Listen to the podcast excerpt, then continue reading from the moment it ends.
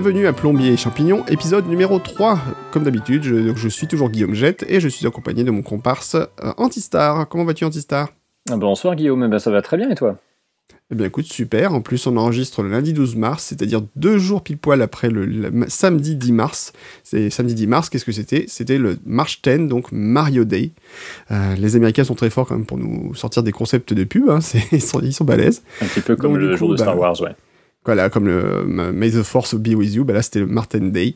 Donc on a vu plein de choses sur Mario euh, durant les derniers jours. On a même vu des, petits trucs dont on va parler après dans les actus. Euh, donc voilà, donc du coup on a joué à Mario. Enfin moi j'ai joué à Mario et toi? Ah, moi non, non parce que moi je bossais, euh, donc euh, j'ai fait un Ouais, live tweet de l'Inside Xbox, et ouais, euh, qui n'avait rien à voir avec Mario. J'ai juste casé deux trois petits tweets en rapport avec Mario et cette célébration sur Ah. sur vidéo.com. Mais sinon c'est vrai que c'est surtout côté Xbox que j'ai que j'ai bossé ce jour-là malheureusement. C'était pas. Mais quelle tristesse Quelle tristesse Franchement. Donc voilà, donc c'était le jour de Mario. Donc moi j'ai joué à Super Mario Odyssey. Et j'ai essayé de battre le dernier niveau, le niveau très, très obscur, et je me suis Ah. pris une méga tôle. Tu l'as Parce encore jamais fini. J'ai pas encore euh, fini à fond, non. J'ai pas encore le temps de le finir à fond. Donc il va falloir que je m'y mette là un petit peu. C'est pas évident. hein, c'est- le côté Mario où en fait au début c'est facile, mais à la fin ça. quand tu commences à vouloir jouer euh, à fond, c'est bien compliqué. Donc voilà. Donc euh, ben, qu'est-ce qu'on a au sommaire de cette émission? Eh ben on va voir deux choses. D'abord on va parler de l'actualité comme d'habitude. Et puis on a décidé de faire une émission spéciale parce que là on a un gros morceau qui arrive et ce gros morceau c'est Super Mario Bros 3. 3. Alors, c'est un petit jeu dont on a pas mal par- parlé, enfin par le passé. Enfin, il y a eu, ouais, enfin il y a eu, il y a deux trois petits trucs sur, sur- sur le sujet à dire.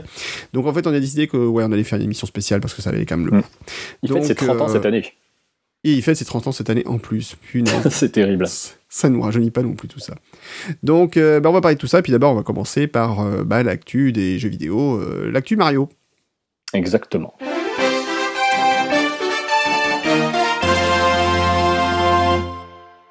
L'actu Mario. Alors, qu'est-ce qui s'est passé? Ben, l'actu Mario, donc on l'a dit, il y a une Mario 10 Day, donc le Mario Day, euh, March 10 Day.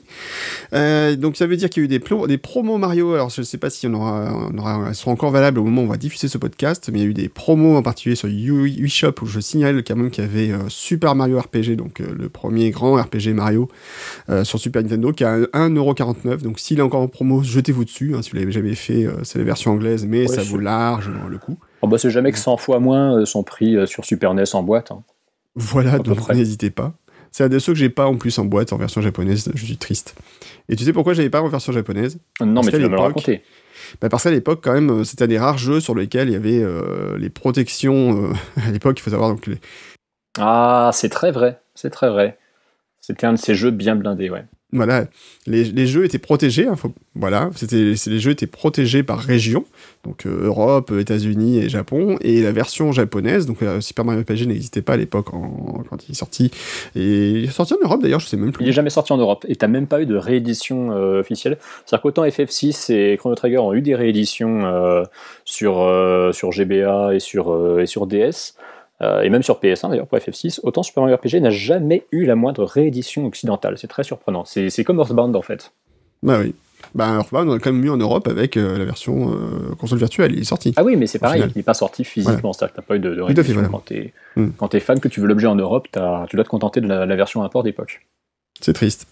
Et donc, euh, bah donc, il y avait eu des petites promos. Il y a une promo sur Super Mario Run encore qui court euh, ces temps-ci.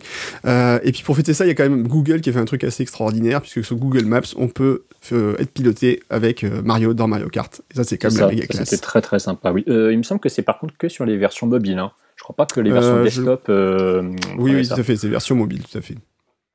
Et ça, enfin, ça fonctionne, j'ai testé, et pour une semaine, je vais donc utiliser, euh, j'aurais donc utilisé, à la place d'Apple Maps, euh, Google Maps.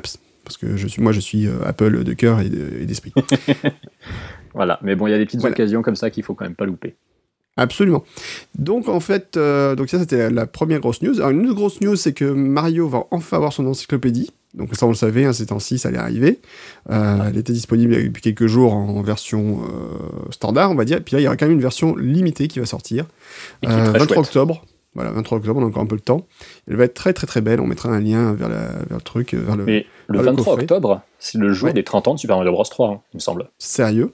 Il me semble que c'est le 23 octobre 88. Je vais revérifier Écoute, la date exacte, mais je suis quasiment sûr je mets mes meilleures équipes sur le coup, je vérifie ça tout de suite. Et on va confirmer effectivement que c'est bien le cas, parce que c'est quand même extraordinaire si effectivement c'est bien le 23. Euh, Ah fait-. Non, c'est 23 octobre, c'est ça? 23 octobre 88. 23 octobre 90. Plus une donc pile Voilà. poil, 30 ans après la sortie de Super Mario Bros 3, on va avoir droit à un magnifique bouquin, euh, Encyclopédie Mario. Donc Voilà, on va avec quatre couvertures différentes, c'est ça le pire. Voilà. Et donc, tu, la- tu la sens, hein, ta grosse euh, arnaque là? Ouais, non, j'achèterai pas toutes les couvertures, c'est- mort. C'est clair. Alors, apparemment, quand même, la version, euh, ça sera quand même 80 dollars pour 250 256 pages. Oui, mais ce sera bien. Voilà, mais ce sera très très bien. Même si on n'y a pas collaboré, ça sera bien. Ouais, mais on essaiera de demander pour la version française. C'est ça. Mais non, tu parles, ils vont prendre Florent Gorge et puis voilà, c'est tout. ils auront bien raison. On lui Oui. fait coucou s'ils nous écoutent. Le monsieur est quand même une sommité euh, à ce niveau-là, donc euh, on lui fait Ah ben, totalement euh, confiance. Voilà, si vous n'avez pas lu les- les- l'histoire de Nintendo, volume 1 et 2, jetez-vous dessus. C'est des bouquins références, absolument les lire si vous êtes fan de Nintendo et de Mario.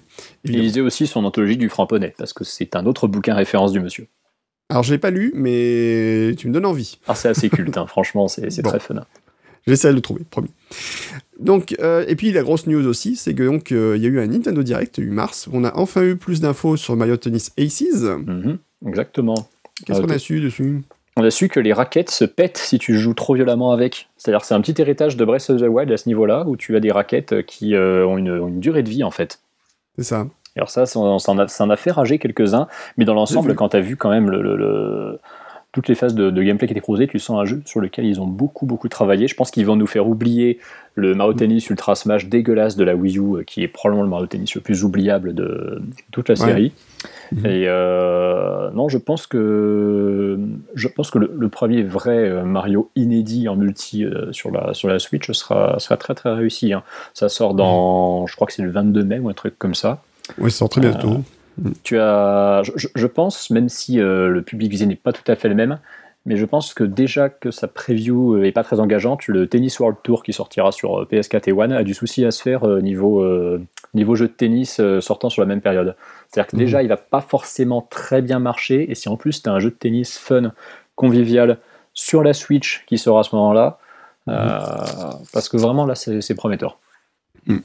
Alors il y aura en plus un mode euh, donc de tournoi en ligne en pré-lance- de pré-lancement. Oui. Donc ils ont fait un système comme ils ont fait pour Arms par exemple, ou. Splatoon d'ailleurs, hein, voilà, où il y avait des, on pouvait jouer au jeu avant qu'il soit vraiment lancé officiellement. Là, c'est des phases bêta cool. en fait. hein. Ce sont des phases des bêta, hein, voilà, tout à fait, de bêta test du, du mode en ligne surtout. Mhm. Euh, donc ça c'est plutôt sympathique, donc pour voir un petit peu comment ça, ça se jouait. Donc il y a 15 personnages an- annoncés, dont le Chen Chomp. Alors là, euh, Oui. franchement, c'est n'importe quoi. Euh, mais bon, les classiques Wario, Boo, Bowser Junior. euh, enfin, encore on parle de ce Bowser Junior quand même. Boo qui a l'air toujours aussi cheaté d'ailleurs à Mario Tennis quand tu vois les coups, euh, les coups slicés euh, avec des angles impossibles qu'il réalise. Tout à fait. Alors en plus, apparemment, il y a des modes apparemment avec des frappes instinct, donc, qui permettent de viser au gyroscope. ça aussi, ouais. Voilà. Alors ça, c'est encore un truc, ça va faire râler par contre, parce que voilà, tu peux viser au gyroscope. Donc je sais pas si ça pourra se désactiver ou pas, parce qu'il y a des gens qui n'aiment pas les mouvements, le contrôle. Euh, moi j'espère bien que ça pourra se désactiver, oui, parce que le gyroscope ça n'a Voilà. jamais été ma cam et ça ne le sera jamais. Eh oui. Ah, il y a des jeux, je trouve que ça passe bien le gyroscope. Ça dépend vraiment des jeux, mais bon. Dans Wii Sports c'était fun. ou, ou dans Star Fox, non, je plaisante. Oui alors non, non. Non Guillaume, là tu, tu ouvres la boîte de Pandore et pas la bonne. Quoi, Star Fox Zero? C'était sympathique comme tout.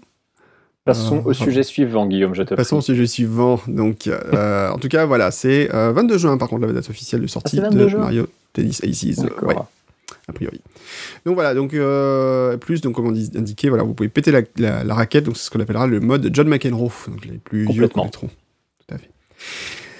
Ensuite, eh ben, qu'est-ce qu'il y a eu? Donc il y a eu euh, dans ce Nintendo Direct, qu'est-ce qui nous a touché au niveau Mario Il y a- Ah, pratiquement pas eu de c'est- Mario. c'est pas du Mario. C'est pas tout à fait Mais du Mario, mais tu auras un WarioWare.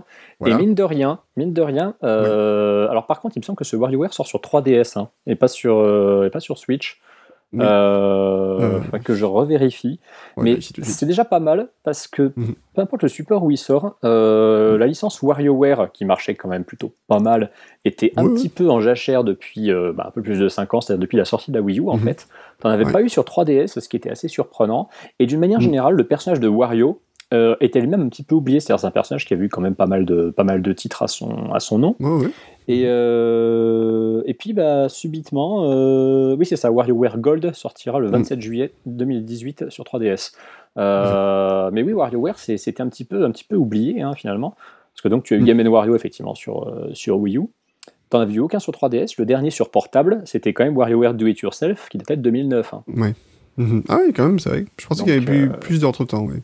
Et puis le dernier jeu Wario tout court, euh, bah, je te le dis, à part WarioWare, euh, enfin par Game Wario sur Wii U, euh, soit c'était Do It. Ouais, si, si, c'était Do It Yourself, parce que le Smooth Moves, pas Smooth Moves, c'est n'importe quoi. Celui avec les vibrations, la Shake Dimension sur euh, Wii Mhm. doit dater de 2008.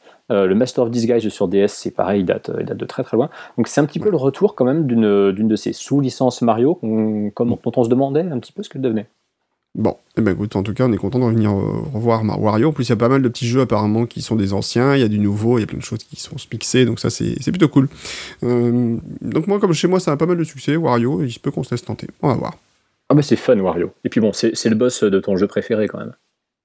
Oui, oui, oui, il approche, on en reparlera bientôt. Et C'est le meilleur point de ce jeu d'ailleurs.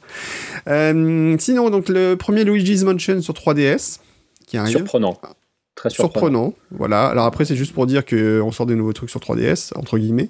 Je pense que Ouais. c'est pas un remake qui coûte très cher à Nintendo. En plus, apparemment, ils ont pas annoncé qu'il y avait des trucs euh, nouveaux particulièrement euh, dans ce jeu-là. Enfin. Bah, disons que tu auras la map sur l'écran du bas, c'est génial. voilà. Moi, ce qui me déçoit Donc, un petit euh, peu, c'est que euh, Luigi Mansion, c'était un jeu qui était une, euh, une grosse baffe technique quand il est sorti sur GameCube. hein. C'était vraiment un, des- Ouais, ouais. un super jeu de lancement avec, ses, avec les effets de lumière, les effets de déformation aussi. C'était très, très, très réussi. Et beaucoup de gens ont dit euh, qu'ils aimeraient bien euh, un jour, euh, bah, sur, sur, au moins déjà sur Wii U à l'époque, voir un Mhm. remake HD de, de Luigi Mansion qu'il méritait vraiment. Euh, Mhm. Et c'est vrai que quand ils ont annoncé tout de suite Luigi Mansion, je me suis dit, ah super, on va voir un remake HD de Luigi Mansion sur Switch. Et bah non. Et non. Et bon, alors moi j'adore Luigi Mansion, donc de toute façon, déjà je le prendrai pour la collecte et je le referai, mais c'est vrai que c'est dommage de, de l'avoir choisi sur 3DS. Alors sur Luigi's Mansion, on en parlera peut-être un jour, mais euh, moi, alors c'est un jeu super sympa et c'est vrai que techniquement à l'époque, je trouvais que c'est vraiment chouette. Il y a vraiment des très beaux effets, il y a vraiment des trucs vraiment sympas pour l'époque. Euh, mais malgré tout, en termes de durée de vie, c'est quand même plutôt moyen et la suite est quand même largement supérieure. Donc si vous n'avez jamais fait euh, Luigi's Mansion 2 sur 3DS, c'est pour moi largement, largement bien meilleur. Quoi. Et bien ça, tu sais que ce sera l'objet d'un bon débat, parce que Luigi Mansion 2 fait partie de ces jeux que j'ai abandonnés en route. C'est fou, hein Voilà, à cause de son système de sauvegarde qui a fini par me faire péter un câble que je trouvais mal foutu, et je me suis dit, bon, Ah je oui. le range, je le referai plus tard. Mais du coup, j'avais fini que bah, deux, deux zones entières, et euh, c'est un Eh jeu ben, à C'est refaire. marrant parce que voilà, moi je trouve qu'il était beaucoup plus intéressant et beaucoup plus riche euh, que le premier. Quoi. Donc euh, bon, voilà. Comme quoi, des fois, les goûts, les couleurs, c'est intéressant. Exactement. Mais je lui donne Euh, une deuxième Cap- chance. Voilà. Et ensuite, on a Captain Toad Treasure Tracker qui arrive sur 3DS et Switch. Donc, c'est pas Mario non plus, mais c'est un personnage dérivé directement. hein, donc, euh, Et puis c'est un super jeu. y a rien. Et c'est un, su- c'est un très chouette jeu. Alors, je- Ouais, très typiquement, alors, c'est un chouette jeu, mais tu vois, voilà, pareil, c'est un jeu qui m'est un peu tombé des mains. Je l'avais acheté à l'époque en me disant, ouais, super. Et puis, en fait, euh, j'ai pas fini non plus. Je l'ai pas fini non plus, Voilà. même si je suis quand même allé assez loin. Euh, après, alors pour le coup, je trouve très curieux de le, sor- de le sortir comme ça euh, Mm. sur 3DS et Switch en même temps. Euh, par contre, c'était un jeu dont il était indispensable de le sortir sur une plateforme nomade, effectivement. Euh, Oui. c'est, limite. Il y a des, gens qui ont dit que Captain Toad aurait pu être un très bon jeu mobile. Euh, c'est pas vraiment faux. Et Ouais, ouais, je pense qu'il trouvera certainement sur 3DS et Switch le succès qu'il méritait parce que c'est quand même un des très rares cas où, dans un, un jeu, donc en l'occurrence Mario 3D World, tout le monde disait sur un des, un des mini-jeux, enfin, mini-jeux, sur un, un- un des niveaux un petit peu particuliers, euh, Ah, ce serait trop cool s'il y avait un DLC avec que des niveaux comme ça. Et C'est finalement, il mieux qu'un DLC avec des niveaux comme ça, parce qu'on a eu un jeu entier comme ça. C'est ça. Et ouais, c'est un, c'est un jeu qui mérite sa, sa, sa deuxième chance, et je pense qu'il aura un petit peu plus de visibilité. C'est sûr. Ah bah, par rapport à la Wii, c'est- ce sera pas difficile. La Wii U, ce sera pas difficile. Et non. Et puis, euh, et puis voilà, donc c'était les dernières news. Ah, non, non, il y a eu juste One, one- one more thing. One More Thing. Alors là, ouais, voilà, euh, on a juste un tout petit truc qui est présenté à la fin, donc Nintendo, et là on voit les deux Inklings de Splatoon qui courent et qui se tirent dessus, et euh, un des deux personnages se retourne dans une lumière, enfin, une lumière sombre, dans le Dans noir, une lumière très enflammée dans, le- dans le une ouais. lumière enflammée euh, qui brille dans son œil, et là,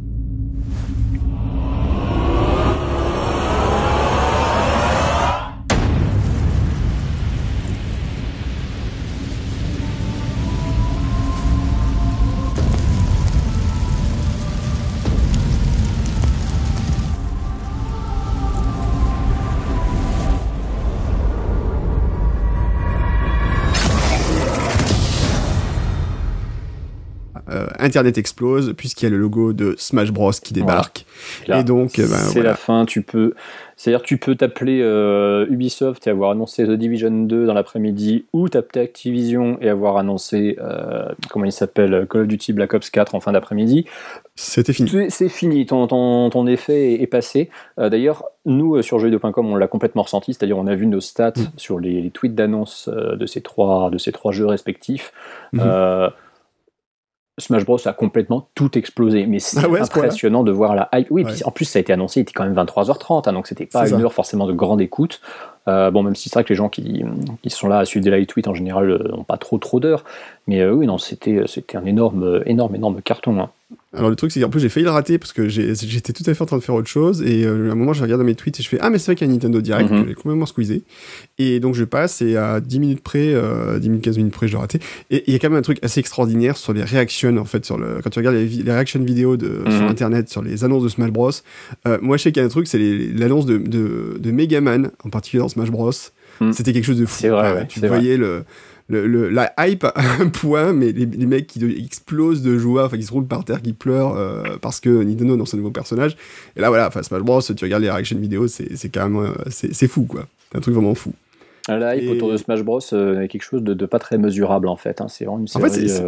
Et pourtant, c'est marrant parce que c'est vrai que c'est une, licence très forte chez Nintendo, euh, voilà, en, tant que tel. Et pourtant, tu vois, typiquement autour de moi, je vois mes, mes gosses qui y jouent, mais je vois pas tellement tant d'adultes que ça y jouer. Tu vois, ça c'est rigolo.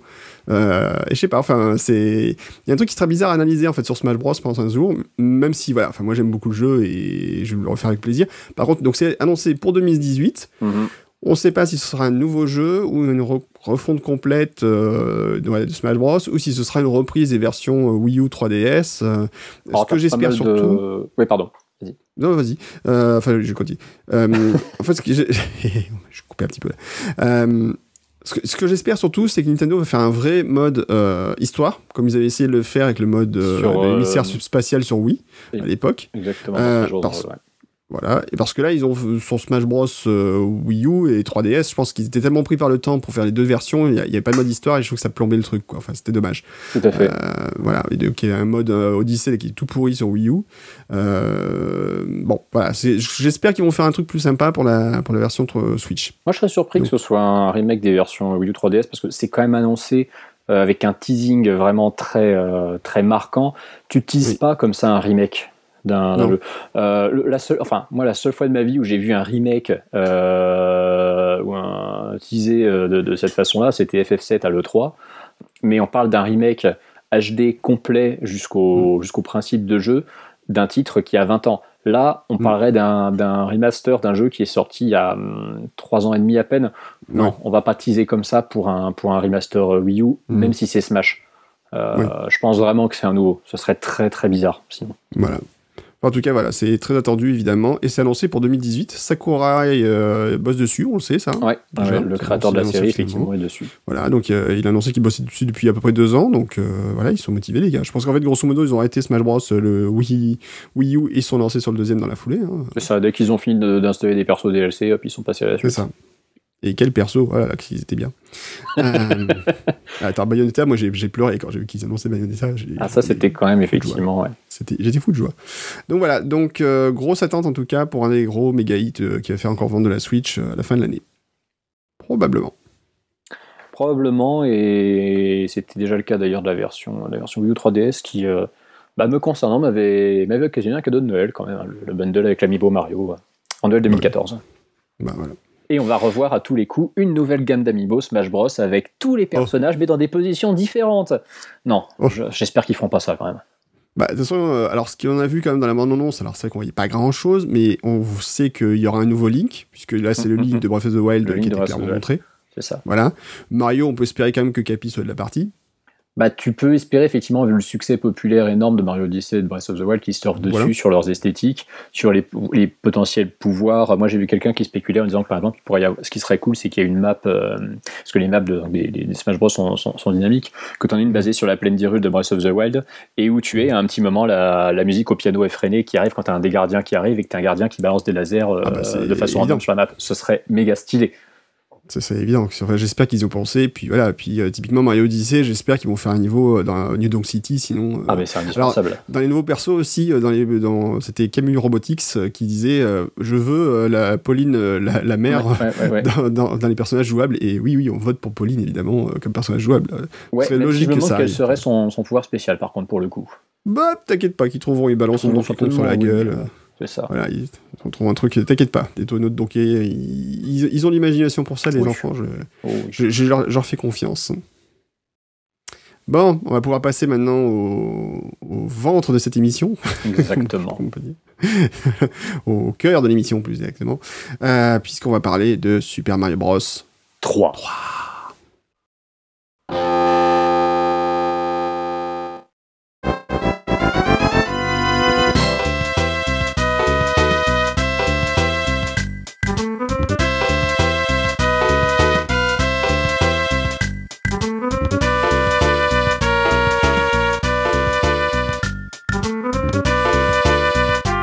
Super Mario Bros 3, on peut le dire, à l'époque, c'est un jeu qui était légèrement attendu. Oui, très légèrement comme ça. C'était un petit jeu, voilà, sur lequel Nintendo ne sait pas beaucoup. Euh.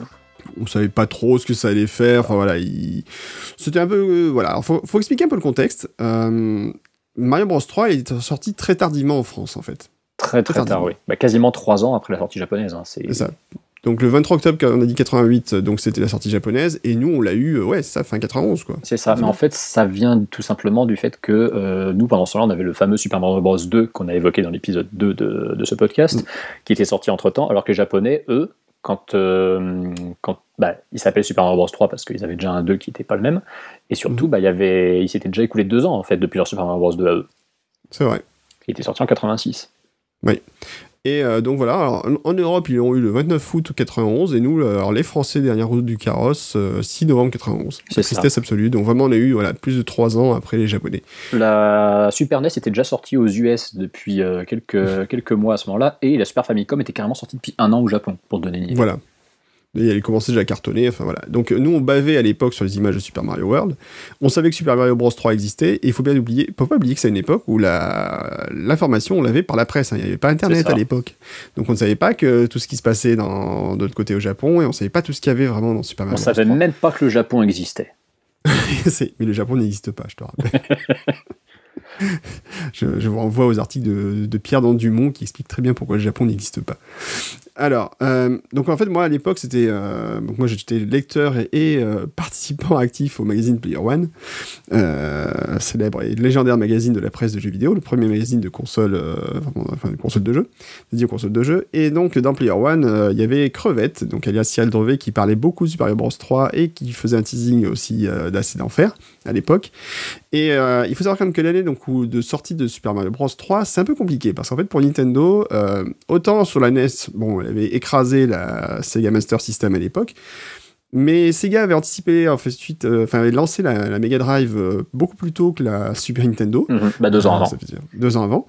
Et les effets commençaient à se faire sentir, et surtout les développeurs commençaient vraiment à tirer parti de la console. Et euh, il y a Sonic qui est sorti la même année. Ouais, Sonic était sorti en juin 91. C'est ça. Et pour avoir vécu les choses à l'époque, je peux vous dire que quand on a pris la manette pour jouer à Sonic la première fois, alors qu'on venait de la NES, on se prend une claque monumentale. Ah, mais vraiment, c'est là vous faites, euh, vous avez la, la, baffe qui coule et, franchement c'est une des fois où j'ai vraiment failli trahir Nintendo et me dire, euh, je vais voir ce qui se passe à côté parce que là vraiment euh, c'est ça a l'air assez impressionnant. Mais à l'époque quand même les magazines teasaient pas mal sur Super Mario Bros 3 en disant ça arrive, normalement on espère pour la fin de l'année, etc. Donc j'étais quand même très Mario fan à l'époque, donc j'ai attendu et je me suis dit ok, on va patienter un petit peu. Et là, donc, on voit arriver que, effectivement, Mario Bros 3 est annoncé euh, pour la fin de l'année. Donc là, joie, et bonheur, on se dit, euh, ok, ça va arriver, donc euh, fin de l'année, novembre 91. Et donc, quelques semaines avant la sortie, Nintendo commence à faire du teasing avec des pubs. Alors, ce qui est assez marrant, c'est que ces pubs, ben, c'est ça. vous allez écouter, ça donne juste ça.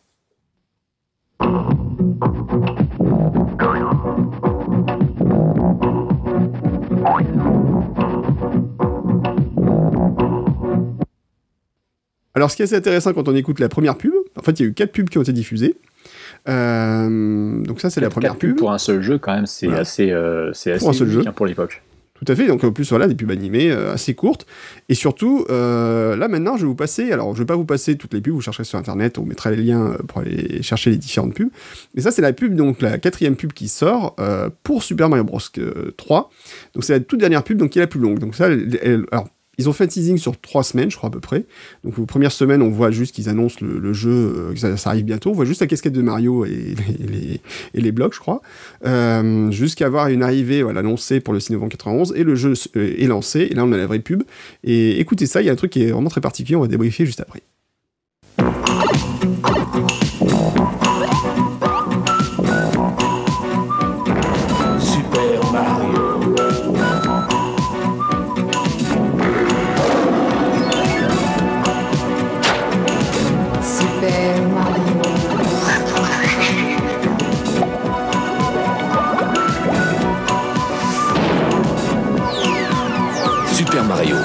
Super Mario 3 de Nintendo. Donc là, si vous avez bien regardé la pub, enfin si vous avez écouté la pub plutôt, puisqu'on est en podcast, euh, vous vous rendez compte qu'en fait, euh, vous apprenez quoi? Qu'il y a Super Mario Bros 3 qui sort sur, exclusivement sur console Nintendo. Fin. C'est-à-dire que la pub, en fait, ne parle pas du jeu, ce qui est assez extraordinaire. Elle ne fait que montrer Le nom jeu. suffit hein, en même temps. Et le nom, voilà, le nom suffit. Il y a, y a rien d'autre. Il y a euh, Super Mario Bros. euh, voilà, et le, le petit sifflement, voilà, et c'est tout. Ça rappelle un petit peu certaines annonces de jeux qu'on a pu faire. On a vu notamment Metroid Prime 4 au dernier E3, euh, où effectivement tu as, un, tu as un nom qui parle aux gens, et il suffit de dire il y a un nouvel épisode qui va sortir, les gens sont hypés. Je, je pense que. Alors, je, je vais rien dire. J'ai- cru que j'allais pleurer quand j'ai vu ça sur mon écran, donc euh, je vais rien dire. Voilà. Euh, oui, oui, Metroid Prime 4. Oui, je veux Metroid Prime 4. évidemment. Mais qui ne le veut pas Surtout après Other M, hein, tu m'excuses. Mais bon. Oui. Là-dessus, je pense qu'on est d'accord. Enfin, J'espère qu'on est d'accord. Oui, non, oublions Other M. Ah, merci. Je Il connais pas, beaucoup de gens. Voilà. Oh, je J'irai Parfait. pas jusque-là. Euh, Die Hard 5 n'existe pas. Voilà. Indiana Jones 4 n'existe pas. Indiana Jones 4 est, euh, ouais, il n'existe pas. Die Hard 4 est à peine tolérable. euh, Et Voilà. encore. Euh, Metroid Other M, il existe. C'est juste qu'il est oubliable. Voilà. Enfin bon, j'ai déjà fait des tests, euh, j'ai déjà fait un test là-dessus. Je vous donnerai le lien dans les, dans les liens du site. Et voilà, vous, je vous donnerai mon opinion, euh, mais c'est clairement euh, très en dessous du reste. Alors, il faut savoir qu'aux États-Unis aussi, ça, il y a eu une énorme hype autour du, fi- du, du jeu à cause d'un film qui s'appelle The Wizard. Exactement. Voilà, donc c'était un énorme coup de pub en fait euh, à l'époque, euh, ce, ce film, puisqu'en fait, grosso modo, alors The Wizard, tu connais l'histoire un petit peu? Est-ce que tu l'as vu? Alors j'ai vu The Wizard il y a extrêmement longtemps, bah, quasiment à l'époque. En fait, je crois que je l'ai vu la première fois que ça a été diffusé euh, en, D'accord. en, en France. Je me souviens qu'à l'époque, j'avais trouvé ça complètement, com- complètement délirant. Et effectivement, bah, c'est un peu le premier film gamer en fait de, de- de l'histoire. hein. Voilà. Alors en français, c'est Vidéo Kid l'enfant génial ou l'enfant Ah, je me génial. souvenais pas de son titre français. Voilà, il y a un, film- il y a un titre français. c'est c'est grotesque. Voilà. Donc c'est un film qui est sorti en 89 et alors ça raconte, alors je vous fais le résumé via Wikipédia. En 1988, Jimmy Woods est un enfant autiste traumatisé par la mort de sa sœur jumelle Jennifer. Donc déjà, voilà, le gamin il joue et il est autiste. Euh, sa famille est séparée depuis, sa mère s'est remariée pendant que les deux frères vivent avec leur père. Quand son frère Cory apprend que Jimmy va être placé en institution, il décide d'aller chercher Jimmy et de partir pour la destination dont Jimmy ne cesse de répéter le mot, la Californie, afin de participer au championnat de jeux vidéo de Los Angeles, afin de prouver ce- que sa place n'est pas dans une institution. Euh, c'est un peu Rain Man, mais en version pas bien, a priori. C'est ça. Puis je suis pas sûr que participer à un championnat de jeux vidéo, ça aurait pu prouver quoi que ce soit à l'époque. hein. Voilà. Euh, et c'est surtout qu'en fait, à la fin, donc la dernière grande compétition du jeu, ça se déroule euh, sur Super Mario Bros 3, euh, qui va sortir en fait peu de temps, deux mois après le film en fait. Voilà. Ça, c'est, c'est vrai que c'est quand même la grosse campagne promo. hein. Aujourd'hui, on dirait que c'est, euh, que c'est du, du public communiqué dégueulasse. euh. Ouais. Alors qu'en fait, C'est- c'est oui, déjà à l'époque. c'est ça. Donc c'était, ça donne envie. 28% sur Rotten Tomatoes, hein, c'est pas considéré comme un bon film. Si vraiment vous avez rien à faire, vous pouvez tenter le coup, mais euh, Regardez plutôt le film pas. Super Mario Bros. Fais confiance à la mycose. Voilà, donc ça a l'air d'être un super film. euh, Non, non, c'est pas un super film du tout. Ne- N'essayez pas de voir ce film. euh, Enfin, ça- ça- en fait, Madame, je n'écrirai rien film- sur ce film, c'est une merde. Voilà, c'est la cité de la peur qui en parle le mieux. Alors, il paraît qu'il a, il a un, film, un statut de film culte, mais j'ai j'ai un peu de mal quand même. Euh, bon, voilà, il existe en DVD a priori, sans bonus, donc je sais pas si vraiment ça vaut le coup, mais bon. Donc voilà, donc le seul truc intéressant, c'était qu'à la fin, il jouait Super Mario Bros 3, c'est tout. C'est ça. Donc le, le jeu est annoncé, donc euh, Alors, vraiment avec, euh, là pour le coup, euh, c'est pas sans tambour ni trompette, hein, là il y a les trompettes, il y a tout ce que tu veux. Et même Player One à l'époque se fend d'un test, alors moi je me demandais, d'habitude les gros jeux c'était plutôt de, alors, un jeu... Du 4 pages max. Hein. 4 pages, voilà, c'était 4 pages. Euh, un bon jeu que standard c'était 2 pages, le gros jeu c'était plutôt 4, Sonic c'était 4 pages, tu vois, typiquement. Et là ils font, euh, je disais, ouais, ils vont faire quoi? 4 pages Ouais, ils font 10 pages. Vraiment, pour le, le jeu de l'année. Euh, Pour eux, c'est Alors, le jeu de l'année. 99%, en- euh, c'est la meilleure note du magazine. Enfin, euh, voilà. Et pour en- beaucoup de en- magazines. En relativisant, tu repenses effectivement à il y a, bah, il y a un an de ça quand la presse euh, a encensé Breath of the Wild et que tout le monde a dit que ouais, Mm. tout le monde en faisait des caisses avec le jeu. Que... Mais c'est pas nouveau en fait. C'est-à-dire quand tu as un jeu qui est Oui. extrêmement attendu et qui répond absolument à toutes les attentes que la- les joueurs et la presse ont placées en lui, et bah tout Oui. le monde l'encense et c'est comme ça. Et euh, j'ai envie de dire, il y a que les rageux à qui ça plaît pas et puis voilà. Tout à fait. Voilà. Et Super Mario Bros. Haters 3 gonna hate. méritait, euh, voilà, c'est ça. Les détesteurs vont détester, comme avait dit un de mes potes une fois. Voilà. Et alors que les testeurs vont tester. Ah, les testeurs ont sacrément testé, ouais. Ils sont sacrément testés. Et c'est vrai que bon, à l'époque, voilà, se taper la, de créer la Solus. euh, Je sais pas si dans Nintendo Player ils avaient fait la Solus de Super Mario Bros 3. Yep, je pense que oui. intégralement. Intégralement. Intégralement. Contrairement à Mario World euh, qu'ils ont jamais Voilà. fait en entier, Mario 3, ça se lui entière. Voilà. euh, et à l'époque, alors faut pas oublier que les gars, ils faisaient des photos écran par écran avec un appareil photo Voilà. et ils devaient tout monter à la main et c'était quand même pas aussi facile qu'aujourd'hui non plus. hein. Euh, je, je vous renvoie vers les podcasts de mo5.com aussi qui a fait pas mal de petits trucs sur les magazines euh, de l'époque et euh, c'est Caffeine qui a raconté un jour comment euh, à l'époque où il, donc il bossait dans un magazine de jeux vidéo. Je crois que c'était pour Play- je crois que c'était à l'époque pour Player One, je sais plus lequel, qui- dans lequel il bossait ou joystick où il a vu une fois une cartouche voler et passer au-dessus de la tête une cartouche de Zelda parce que le testeur On n'en pouvait euh, plus. n'en pouvait plus. Je crois que c'est Matt Murdock à l'époque en fait qui faisait les montages et, euh, et en fait sa sauvegarde a lâché genre dans le dernier palais du jeu, tu vois, sur Zelda ou Zelda 2, tu vois. Oh là là là là là. Et donc euh, la cartouche, il a vu la cartouche voler en éclats au-dessus de sa tête. euh, Enfin, Kaifi il raconte que la cartouche a volé au-dessus de ta tête. Ce qui peut se comprendre, Euh, parce que là, le niveau de frustration est. Alors si c'est Zelda déjà, oui, Zelda 2, je raconte même pas. Alors là, n'en parlons même pas, effectivement, oui. Oui, parce que bon, Zelda 2. euh, Je pourrais en parler très très longtemps de Zelda 2, mais oui, Zelda 2, euh, c'est C'est long. super Zelda. C'est. Ah, si. Hmm Ah, si, c'est un super Zelda. Ah oui, c'est un super Zelda, oui, c'est ce que je dis. Ah, j'ai eu peur, je crois que t'avais dit c'est pas un super Zelda. Ah non, non, c'est un super Ah, Zelda. bon, Pour moi, c'est un faux mouton noir. Il y a beaucoup de gens Ah qui oui, disent c'est un ah, mouton noir, mais non, non, c'est un, un Zelda monumental. Après, euh, C'est là que je prends comprends beaucoup- pourquoi je t'apprécie. Voilà, je prends beaucoup de plaisir à le refaire, peut-être plus que certains autres Zelda euh, sortis après. Et euh, même si je peux comprendre euh, les, les critiques dessus, enfin pour moi ça reste un, un- un très très très grand Zelda, oui bien C'est sûr. ça, c'est un, de ces jeux incompris et sous-estimés. Là, pour le coup, je fais ma toute petite pub pour euh, si Mm. vous voulez comprendre pourquoi. mm, Je vous renvoie à la critique que j'en ai fait, euh, qui est à la fois sur mon site et même sur jeuxvideo.com. C'est la même critique. Ah ben voilà. On ira la lire. Et je sais pas si j'ai pas fait moi la critique pour. euh, si, si, moi j'ai fait la critique pour le site Gaming euh, Sits euh, 19XX. 1980s. Euh, voilà. Et euh, où effectivement j'avais fait la critique de Zelda en disant que je comprenais pas pourquoi c'était un mouton noir. Et en fait c'est un faux mouton noir. Voilà. Ah bah, Zelda 2 serait le meilleur jeu de la NES s'il n'y avait pas Super Mario Bros 3. Oh, comme tu y vas tout de suite, genre tu tues le suspense. Presque. C'est l'avis de beaucoup de gens. en Ah. C'était l'avis de la presse à l'époque, c'est ce que tu as dit. Voilà. Ah, tout à fait. Et comme je disais, euh, aux âmes bien nées, la valeur n'atteint point les âmes au gros nez. C'est magnifique. C'est très émouvant. J'en verse ma petite larme. Ouais, ouais, c'est ça. Moi aussi, je peux faire des jeux de mots à la con. Dans les jeux, dans les tests. Bon, fin du, de l'aparté. Euh, on revient un peu sur, sur Super Mario Bros 3. C'était le but de cette transition. Tout à fait. Et, euh, et donc, on lance Mario, on commence le jeu. Alors, donc là, il y a une petite animation qui apparaît, fort sympathique. C'est une cinématique d'intro, quasiment. Euh, déjà, il y a une jolie boîte jaune euh, qui. Voilà, une jolie boîte jaune qu'on qu'on prend. avant de- alors, pour la petite histoire, donc moi je suis allé chercher ma cartouche dans mon magasin de jeux vidéo favori à côté de chez moi à l'époque. Et euh, j'attendais l'ouverture du magasin avec impatience. Ils ont ouvert le magasin, ils avaient plein de cartouches. J'étais très heureux et je suis rentré euh, pour jouer. Et là, il y avait tous mes potes qui m'attendaient en disant Eh, on attend pour jouer. et moi je voulais jouer tout seul. C'est un peu les boules. Alors que pourtant, sur la boîte de Super Mario Bros 3, il y a marqué Super Mario Bros 3 est tout aussi amusant que, que vous y jouiez seul ou avec une amie. Eh ben non, je Eh suis ben pas non, je suis d'accord. pas d'accord non plus. Voilà, moi, je peux pas jouer tout seul aussi. Parce qu'après, les copains, ils vous arrivent, ils vous prennent la manette et après, ils vous piquent vos vies et c'est pas cool. On en parlera. C'est ça. Donc, la jolie boîte, le joli manuel, euh, la jolie boîte sur laquelle tu voulais dire quelques trucs, d'ailleurs, je crois.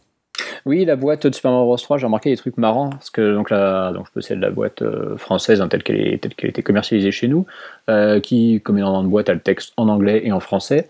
Et euh, s'il y a des textes en anglais qui de base sont déjà stupides et faux et donc traduits en français avec leurs erreurs comme l'évocation d'une sauvegarde quasiment, qui n'existe pas. Euh, on a quand même une ligne qui te dit faites une pause et recommencez là où vous aviez laissé. Alors, Oui, en laissant, Oui, la, c'est- en laissant la console allumée, tu peux le c'est faire. ça, là oui, effectivement, mais bon, c'est une phrase qui laisse vraiment supposer que oui, ça veut dire que tu peux sauvegarder. Et surtout, bon, bah, tu avais Z1 et 2 où tu pouvais sauvegarder sur le même support, donc pourquoi pas. Euh, et puis tu as des traductions, mais alors c'est du. c'est On n'est même pas dans le niveau de Véronique Chantel, là, on est dans le, on est dans le Google Trad dégueulasse. Euh, parce que Ah. donc le, le- la VO te dit euh, Fight Monsters and Mini-Bosses. Et là, Mhm. tu as combattre des monstres et des petits patrons. Oui, les mini-boss sont appelés des petits patrons. c'est extraordinaire. Et à noter que la boîte, en plus de, de mettre donc ces petites, euh, ces, ces petites erreurs un petit peu, un petit peu grotesques, bon, on te dit quand même euh, les Mario Bros dans l'aventure la plus grande, la plus emballante jamais vécue, ça c'est vrai. Et tu as trois Mhm. captures d'écran qui viennent Mhm. certainement d'une version bêta. Parce que elle te présente la map du monde 1, mais avec des, comment dire, des, des environnements placés euh, différemment. Euh, Mhm. T'as la case notamment avec l'as de pique qui est pas au même endroit, puisqu'elle est après le château, alors que normalement elle est avant. Euh, le trou de serrure est pas au même endroit non plus. Le frein à marteau n'est pas tout à fait au même endroit. Et en plus, euh, les deux cases qui sont en dessous, enfin les deux screenshots qui sont en dessous, correspondent carrément à des niveaux qui n'existent pas dans le jeu. D'accord. Ce sont des niveaux euh, totalement, euh, totalement différents. On a où tu vois bah, les, les parascarabées, par exemple, au-dessus d'un niveau avec des, des, des plaines euh, comme on peut avoir dans le 1-2, par exemple, alors que les parascarabées, on Mhm. ne les trouve que dans le 5-6, qui est un niveau aérien. Donc c'est c'est un peu curieux. Mais en dehors de C'est ça, vrai. cette boîte est très jolie, elle est très catchy. Je pense qu'à l'époque, on devait bien la repayer dans les rayons. Ah bah là, oui, tu peux Euh, flashée, ça c'est sûr. Puis, elle, est, puis elle, elle te montre direct, voilà, elle te fait un gros focus sur le, le nouveau super pouvoir de Mario qui est son, sa chaîne de raton laveur qui peut voler. Et ça, c'est. Tout à fait. C'est c'est ça aussi, voilà. Ça Ah, te met l'accent en y expliquant directement. euh, Et en fait, c'est vrai qu'avec une seule image, il explique euh, tout, quoi. Enfin, voilà. Ah, mais complètement. Ça te montre que tu C'est- vas avoir une liberté de gameplay beaucoup plus poussée.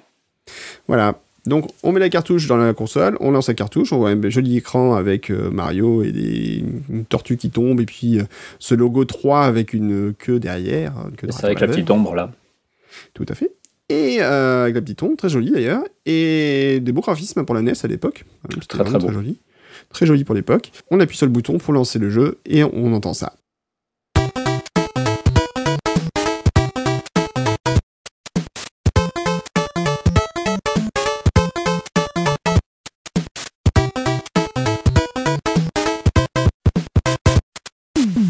Donc ça c'est la musique du premier monde. Donc et la grosse originalité déjà, ça commence tout de suite, c'est que bah, on a une carte des niveaux. Et ça c'est quand même méga cool.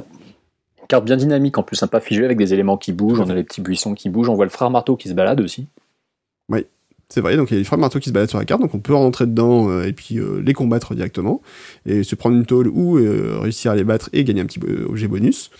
Donc on a des fois, ouais, donc ces, petits, ces petits trucs qui apparaissent sur la carte. On a aussi des fois des maisons qui apparaissent sur la carte, des maisons magiques, sur, conditions particulières, on en parlera plus Assez tard. rarement, mais effectivement. on Assez rarement, c'est un peu tordu pour les choper. Voilà, pour les choper.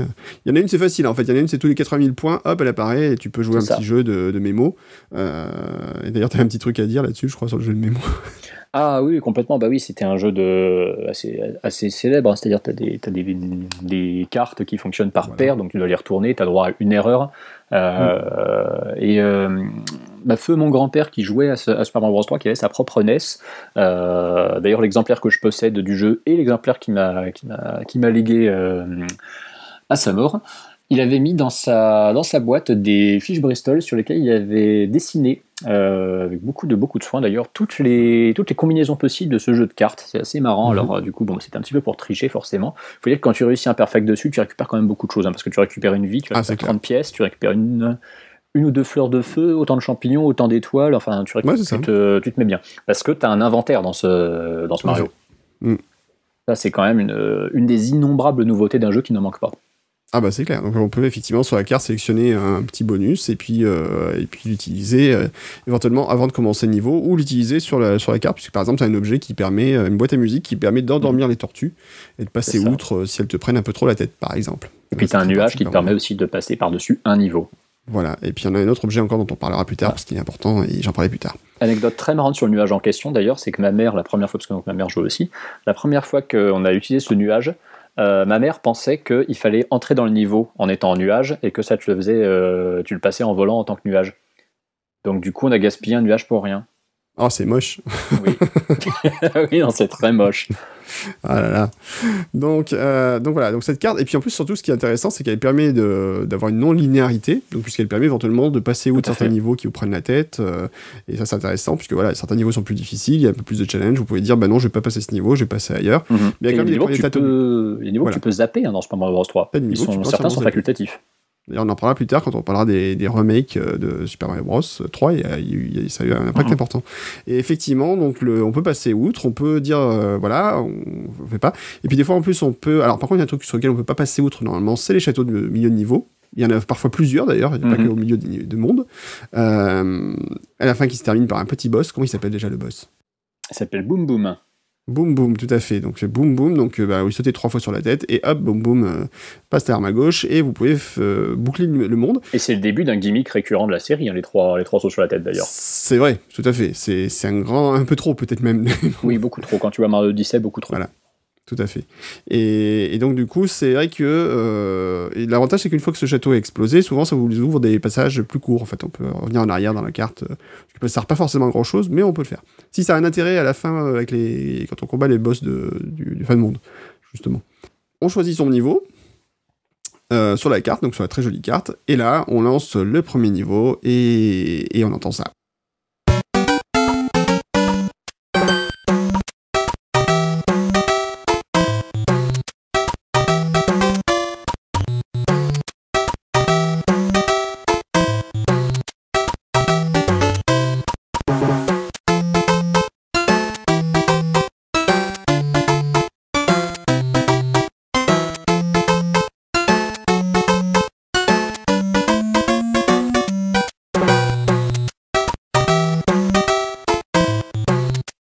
Quelle musique? Mais quelle musique merveilleuse Elle est super, elle est vraiment super. C'est un thème. euh, C'est dingue parce qu'en fait, les trois thèmes Overworld, comme on les appelle dans les trois Ouais. Super Mario Bros. NES, sont tous absolument mémorables en fait. Ah, il n'y a aucun euh, qui peut. Voilà, ils sont tous euh, oui, formidables, sans aucun problème. Et puis Voilà. surtout, voilà, dans ce, dans ce Mario Bros. Non, mais voilà, voilà, Mario Bros. tu as deux thèmes principaux pour le Overworld, euh, Mm. donc, puisque tu as celui-là. Et tu as aussi. Alors, et j'avoue, franchement, moi je préfère le deuxième, qui est celui-là.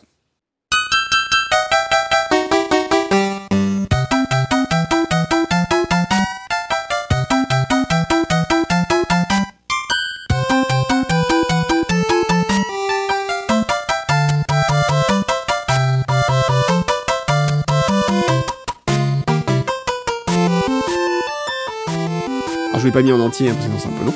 Mais euh, franchement, ce, ce- oui, ce, ce thème-là est, fantastique. Il a une dynamique, il a, il a tout ce que tu veux. euh, Il est, il est complètement raccord avec l'action. Enfin, c'est, c'est un des chefs-d'œuvre de Koji Kondo pour moi. Il est un peu appelé, il est appelé athlétique dans les, dans les OST et les Game Rip. Euh, thème, enfin, un terme qui est d'ailleurs employé pour désigner souvent les niveaux entre guillemets aériens.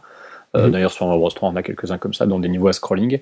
Et les thèmes en général athlétiques sont souvent effectivement assez inspirés. C'est des, des variantes un peu différentes avec des, des, des rythmes plus, plus entraînants, plus dansants. T'as celui de Yoshi's. Island notamment dans le genre qui est assez, euh, assez Mhm. formidable.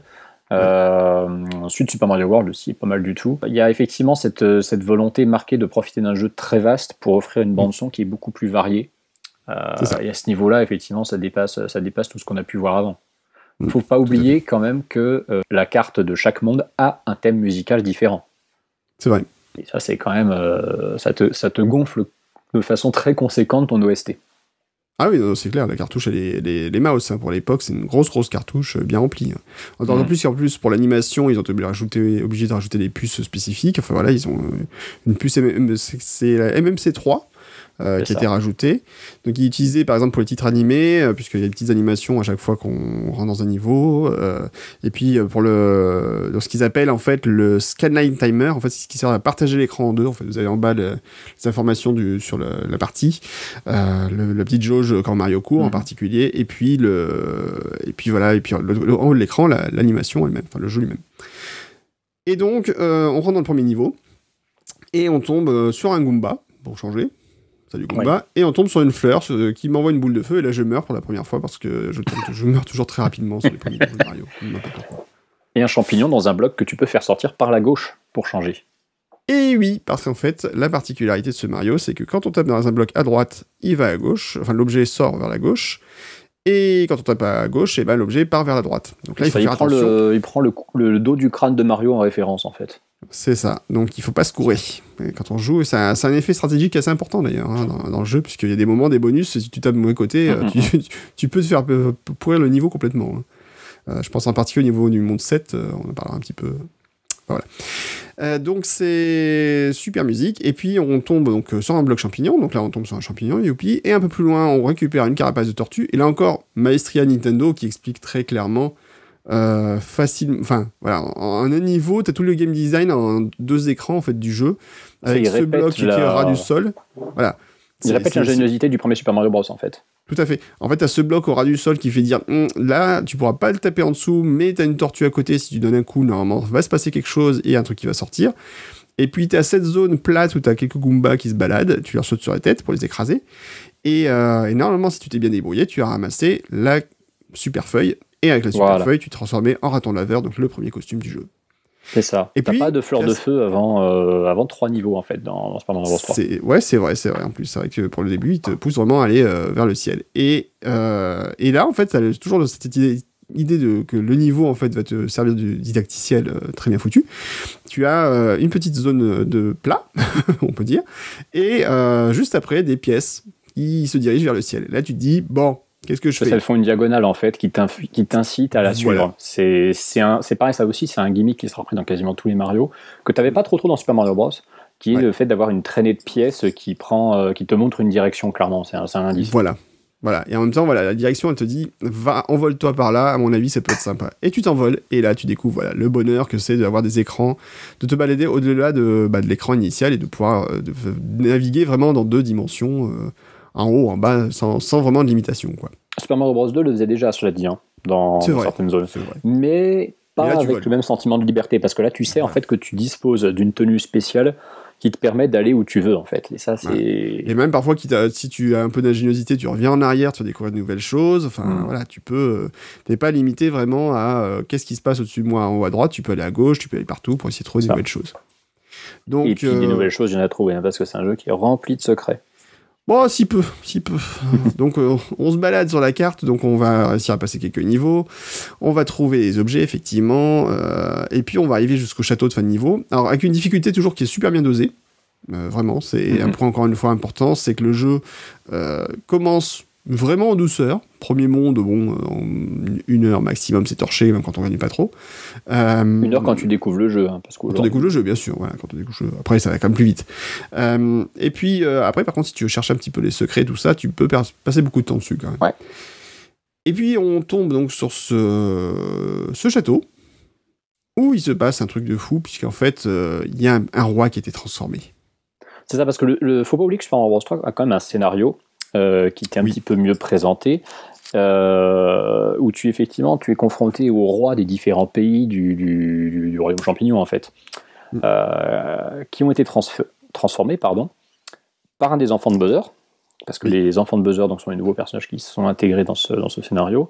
Et donc pour rendre au roi son apparence initiale, tu dois récupérer son, son sceptre que l'enfant de Bowser a piqué et tu te rends compte en fait que c'est pas dans le château à la fin du monde que tu vas, que tu vas Voilà. l'affronter, mais c'est à bord d'un bateau volant. Et là, ça change euh, beaucoup de choses.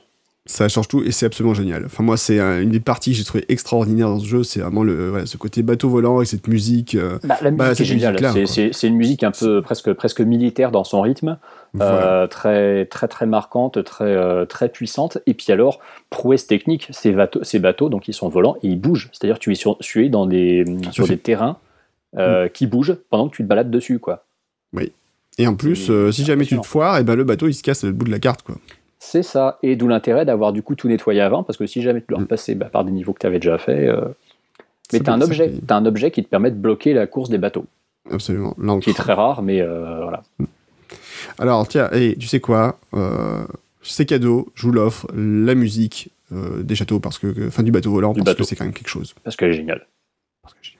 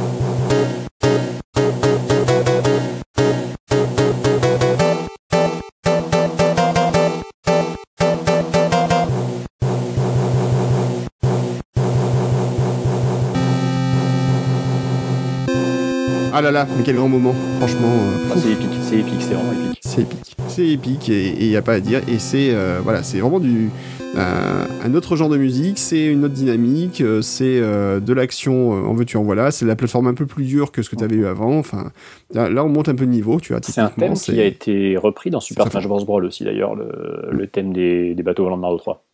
Ouais, c'est pas- c'est normal. Enfin, C'était oui, mérité. ah, ah oui, non, mais c'est mérité. Ils ont repris de toute façon dans, dans, dans Smash Bros. les thèmes qui sont, on va dire, les plus inspirés. Et euh, celui-là a été, celui-là a été un grand, un- vraiment un indispensable. Il n'est pas impossible qu'un jour on passe un peu des morceaux effectivement de Smash Bros parce qu'il y a eu des, des reprises fabuleuses. Et je pense en particulier à une euh, qu'on passera sûrement dans une émission très très bientôt. Donc euh, voilà, donc on a eu plein de bonus, on a fait plein de niveaux et puis on va se balader maintenant dans les mondes. Donc là on a eu le premier niveau qui est très Mario-esque hein, dans l'esprit. hein. C'est c'est vraiment euh, voilà. Bon, c'est des plaines, hein, c'est classique. classique. C'est très classique. Mais après tout de suite voilà, on va tomber dans des univers euh, comme dans Mario Bros 2 qui a quand même ses univers à, lui dans chaque monde. Hum, hum. Là pour le coup c'est des univers vraiment très segmentés. Donc là on a le monde d'abord du désert. Ensuite qu'est-ce qu'on a? Et le, monde- et le monde du désert, alors c'est ça qui est rigolo, c'est on va revenir là cette fois-ci à la notice. Parce que la notice te présente les mondes, elle te les spoil un petit peu, je trouve quand même, hein, parce que Ah, donc elle te, elle, te, pr- elle te présente tous les mondes avec trois screens de donc elle te, mon- elle te montre la map. Alors à chaque fois c'est le premier écran de la map, mais euh, le monde 1 bah, c'est la map entière du coup. Trois screens donc tirés de niveau en question. Et alors ce qui est très marrant, c'est qu'à partir du monde 4, ils te mettent des screens avec une espèce d'ombre noire par dessus, mais tu vois quand même vachement bien ce qui se passe. C'est un peu crétin. Et donc le, le- le désert euh, a un descriptif, mais alors c'est- c'est c'est pareil, c'est- je, trouve, je trouve ça drôle. Euh, c'est le genre de descriptif qu'on ferait plus aujourd'hui. Sois prudent, le désert a eu le dernier mot sur grand nombre de voyageurs avertis. Méfie-toi des sables mouvants et des vilains tours de la pyramide. C'est beau. Ah ouais, c'est tout un programme. hein. Tu te dis, oh la vache, qu'est-ce qui va m'arriver? Mais Euh. c'est c'est assez marrant parce qu'en plus ces traductions qui sont assez approximatives euh, de la part de Nintendo en fait c'est quelque chose qu'on verra plus après enfin parce que à partir du moment où ils ont Nintendo France va vraiment prendre la main euh, sur les traductions euh, tu sens qu'il y aura une différence en particulier à partir de Zelda 3 en fait Bah en fait, alors oui et non, parce qu'en fait, tant que Véronique Chantel assurera des traductions, t'auras de quoi te poiler beaucoup. Euh, Ah, Véron- Véronique Chantel méchant. est assez célèbre. Ah non, mais Véronique Chantel a fait du bon boulot, mais elle est assez célèbre pour avoir, entre guillemets, laissé un peu son empreinte dans certaines traductions avec Mhm. des, des- Comment dire c'est au-delà du c'est au-delà du calembour en fait. Tu sentais que tu sentais qu'elle avait un, un- un humour bien à elle et puis une volonté de, de, des petites des petites blagues qui passaient qui passaient très bizarrement. Et euh, à l'époque, tu avais encore voilà, des traductions où tu disais, mais qu'est-ce qui, qu'est-ce qui leur est passé par la tête? Mais euh, bon, par contre, c'est pas elle, effectivement, qui avait, qui avait traduit les notices. Et les notices, c'est vrai que c'est approximatif. Il y a des trucs, mais qui sont, euh, qui sont complètement invraisemblables. hein. Euh, c'est le, le coup du, le coup du désert avec le- où il faut se méfier de, de, de la, de la pyramide. C'est, Enfin, tu, tu, tu dis voilà il va y avoir un il va y avoir une immense pyramide à un moment pleine de pièges et tout et bah écoute moi j'attends toujours la pyramide pleine de pièges de Super Mario Bros 3 hein. Mhm. bon c'est un petit peu le niveau 2-6 mais pff, pas, pas Ah, tout à fait quand même quoi ouais quand même un petit peu si bon elle est pas, pas pleine de pièges mais bon c'est ça ouais voilà. ok c'est quand même une Puis, pyramide euh, et puis bon Ah, c'est pareil le, il te- bon, il te- euh, y, a, il y a un monde en question ils te disent ce monde est cool tu pourrais y trouver des objets intéressants c'est super Mhm. comme descriptif ça aide vachement Enfin bon, il y a que le monde 8 en fait où ils ont décidé quand même de pas spoiler et donc ils te mettent des points un écran euh, noir avec un point d'interrogation et ça te dit rien de plus. Oui. Tu as juste un des enfants de buzzer qui suppose et espère que Mario ne se rendra pas jusque là. Mhm. tout à fait alors Véronique Chantel d'ailleurs qui est décédée en 2012 hein. Exactement, oui, oui, c'était. Ouais. euh, Et c'était bien triste parce que c'est une personne dont j'aurais beaucoup aimé pouvoir lire une interview, voir la, la, la rencontrer, évoquer avec elle les traductions de, de l'époque, parce qu'il y a Oui. tout un tas de légendes concernant son, son travail qui ont, été, euh, qui ont été relayées, notamment par des gens de Nintendo Allemagne, et c'est assez, c'est assez croustillant. Ouais, tu m'étonnes. Après, en plus, c'est vrai que c'est un boulot. La traduction, euh, c'était quelque chose à l'époque euh, de colossal. Mais au moins, voilà, enfin, c'était pas non plus une traduction du niveau de Dragon Ball, hein, tu m'excuses. Dragon Ball NES, pour ceux qui ont testé. Chose- je- Ou les Chevaliers du Zodiac. Voilà, les- c'était Bandai qui. Enfin, c'est pas Bandai, non, c'était. Comment il s'appelle Si, c'était Bandai qui faisait des traductions à l'époque, je crois. Pour ses propres jeux. Et euh, effectivement, ils avaient les licences euh, Chevaliers du, Zodiac et euh. Dragon Ball. Et les traductions étaient. Waouh! Mario 3, lui, par contre, est en anglais. hein. Le texte du jeu, lui, Oui. reste en anglais. Bon, c'est pas comme si c'était très pénalisant. À part pour une astuce dont on parlera peut-être plus tard. Euh, et donc après, donc on, le monde du désert, on va passer au monde de l'eau, et là, merveilleuse des magies merveilleuses, on peut se transformer en Mario Grenouille, et ça, c'est la méga classe. Ouais, mais sache, mais tu peux te transformer en Mario Grenouille avant le monde 3. Ah bon, je me souviens plus. Eh oui, eh oui, il y a un Ah costume oui. de grenouille planqué tout à la, tout à l'extrémité droite de la map du monde. Et oui, 2. c'est vrai. En plus, c'est vrai que j'y ai joué il y a deux jours et j'ai oublié ça. Et tu peux tenter de battre le boss euh, du, du deuxième bateau en Mario Grenouille. Alors, sachant qu'à chaque fois qu'on bat le boss avec un costume spécial, Oui, euh, il hors une- laveur, le texte de fin change un petit peu. Voilà. C'est ça, voilà, tu as, trois, trois variantes en fonction des trois costumes spéciaux. Sachant que le costume de la raton laveur n'est pas considéré comme spécial, faut dire qu'il est tellement Non, courant dans le jeu. Euh, Donc sinon après c'est l'autre euh, l'autre costume donc euh, alors la, la grenouille alors c'est super en fait comme euh, quand on est dans un niveau aquatique par contre à l'extérieur des niveaux aquatiques c'est compliqué hein. Parce Sauf quand tu tiens une carapace. alors quand tu tiens une carapace ça va mais même il glisse quand même pas mal hein. C'est ça. Bah, il est très très fluide comme jeu, hein, c'est c'est vraiment. C'est ça. Très, sur, la, ah bah, sur, la, sur le contrôle, en tout cas, c'est parfait. Il n'y a pas Mhm. euh, très peu de choses à reprocher au niveau du contrôle du jeu. Ah, donc moi, après, je rien donc- lui reprocher perso. Moi non plus, c'est très difficile de lui reprocher quoi que ce soit, effectivement.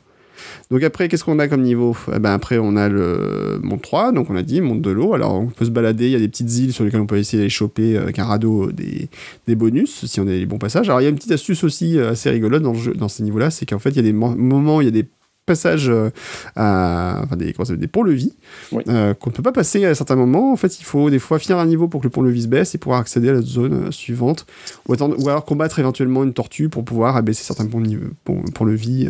C'est ça, parce qu'en c'est c'est ça parce qu'en alternant les niveaux, effectivement, ils s'ouvrent ou ils se ferment. T'en as certains qui sont ouverts, d'autres qui sont fermés, et donc t'as parfois des raccourcis qui sont utilisables ou non. Voilà, donc c'est un petit peu d'astuce aussi. Et puis dans le monde 3, en plus, il y a une carte du Japon qui est cachée. C'est vrai. Et oui, il fallait se balader sur la droite du monde pour la trouver. Euh, Qu'est-ce qu'on a donc après donc, euh, eh ben, Quand on se balade, on va essayer de- on va trouver aussi un autre costume, le costume de Tanuki. Qui est le Ça, meilleur un du peu jeu. particulier. Et c'est le plus joli du jeu, c'est le meilleur du jeu, évidemment. Il est, il est ultra stylé. Et alors, d'ailleurs, c'est très marrant parce que donc j'en reviens encore à la notice. Le premier élément que tu vois de, la- de toute la notice, Mhm. euh, tu as une donc tu as une présentation des enfants de Bowser, mais tu as euh, l'intro qui est décrite comme un message de Mario, euh, comme si c'était une, une lettre que Mario avait envoyée, et tu as donc un timbre qui est dessiné avec un Mario Tanuki dedans, et une oblitération euh, avec un champignon. Tout à fait. C'est très très chouette. Donc voilà, c'était très sympa. Et puis, et puis, il y a un pouvoir spécial. Et le comme costume, le costume de Tanuki, Voilà. bah, c'est voilà, c'est celui qui te permet de te transformer en, statue. Et ça, Voilà. c'est quand même, euh, c'est quand même assez, assez ouf. Mm. Euh, c'est surtout, ça te permet de buter quasiment tous les ennemis, dont des ennemis qui sont absolument euh, impossibles à tuer en temps normal, dont les flammes. Dont les flammes dans les Ah, c'est très drôle parce que j'ai vu un tweet il y a de ça non, moins de trois mois, je crois, Mhm. où il y a quelqu'un qui avait posté un gif en disant Oh là là, je savais pas qu'on pouvait faire ça. euh, je viens de découvrir ça des années après. Alors, sinon, ça, alors que j'avais effectivement découvert il y a, parce que je suis très doué il y a très longtemps. Et effectivement, quand Je on se transforme, on saute. ouais. Voilà, on saute au-dessus d'une flamme, euh, d'un jet de flamme, euh, donc par exemple un- dans un château ou autre, Mm. ou euh, bateau volant. Si vous transformez en Tanuki, donc vous appuyez sur bas et vous appuyez sur le. C'est quoi d'ailleurs C'est quoi, quoi vos combinaisons Bah, c'est le bouton de saut en fait. Pendant que tu es en l'air, ouais, tu c'est appuies ça. sur le. T'appuies sur le bas. Euh, non, tu dois appuyer sur. euh, Non, tu dois appuyer sur B, je pense. B plus bas. B, plus bas, ça, voilà. Et en fait, tu te transformes donc en statue et tu exploses le- la flamme directement. Voilà, Bah, les statues te rendent totalement invincible en fait. Mm. Et euh, elles ont cet avantage de te per- de, hum, permettre aux ennemis de t'ignorer. C'est-à-dire qu'en fait, quand tu te transformes en Mm. statue, les ennemis peuvent te passer devant.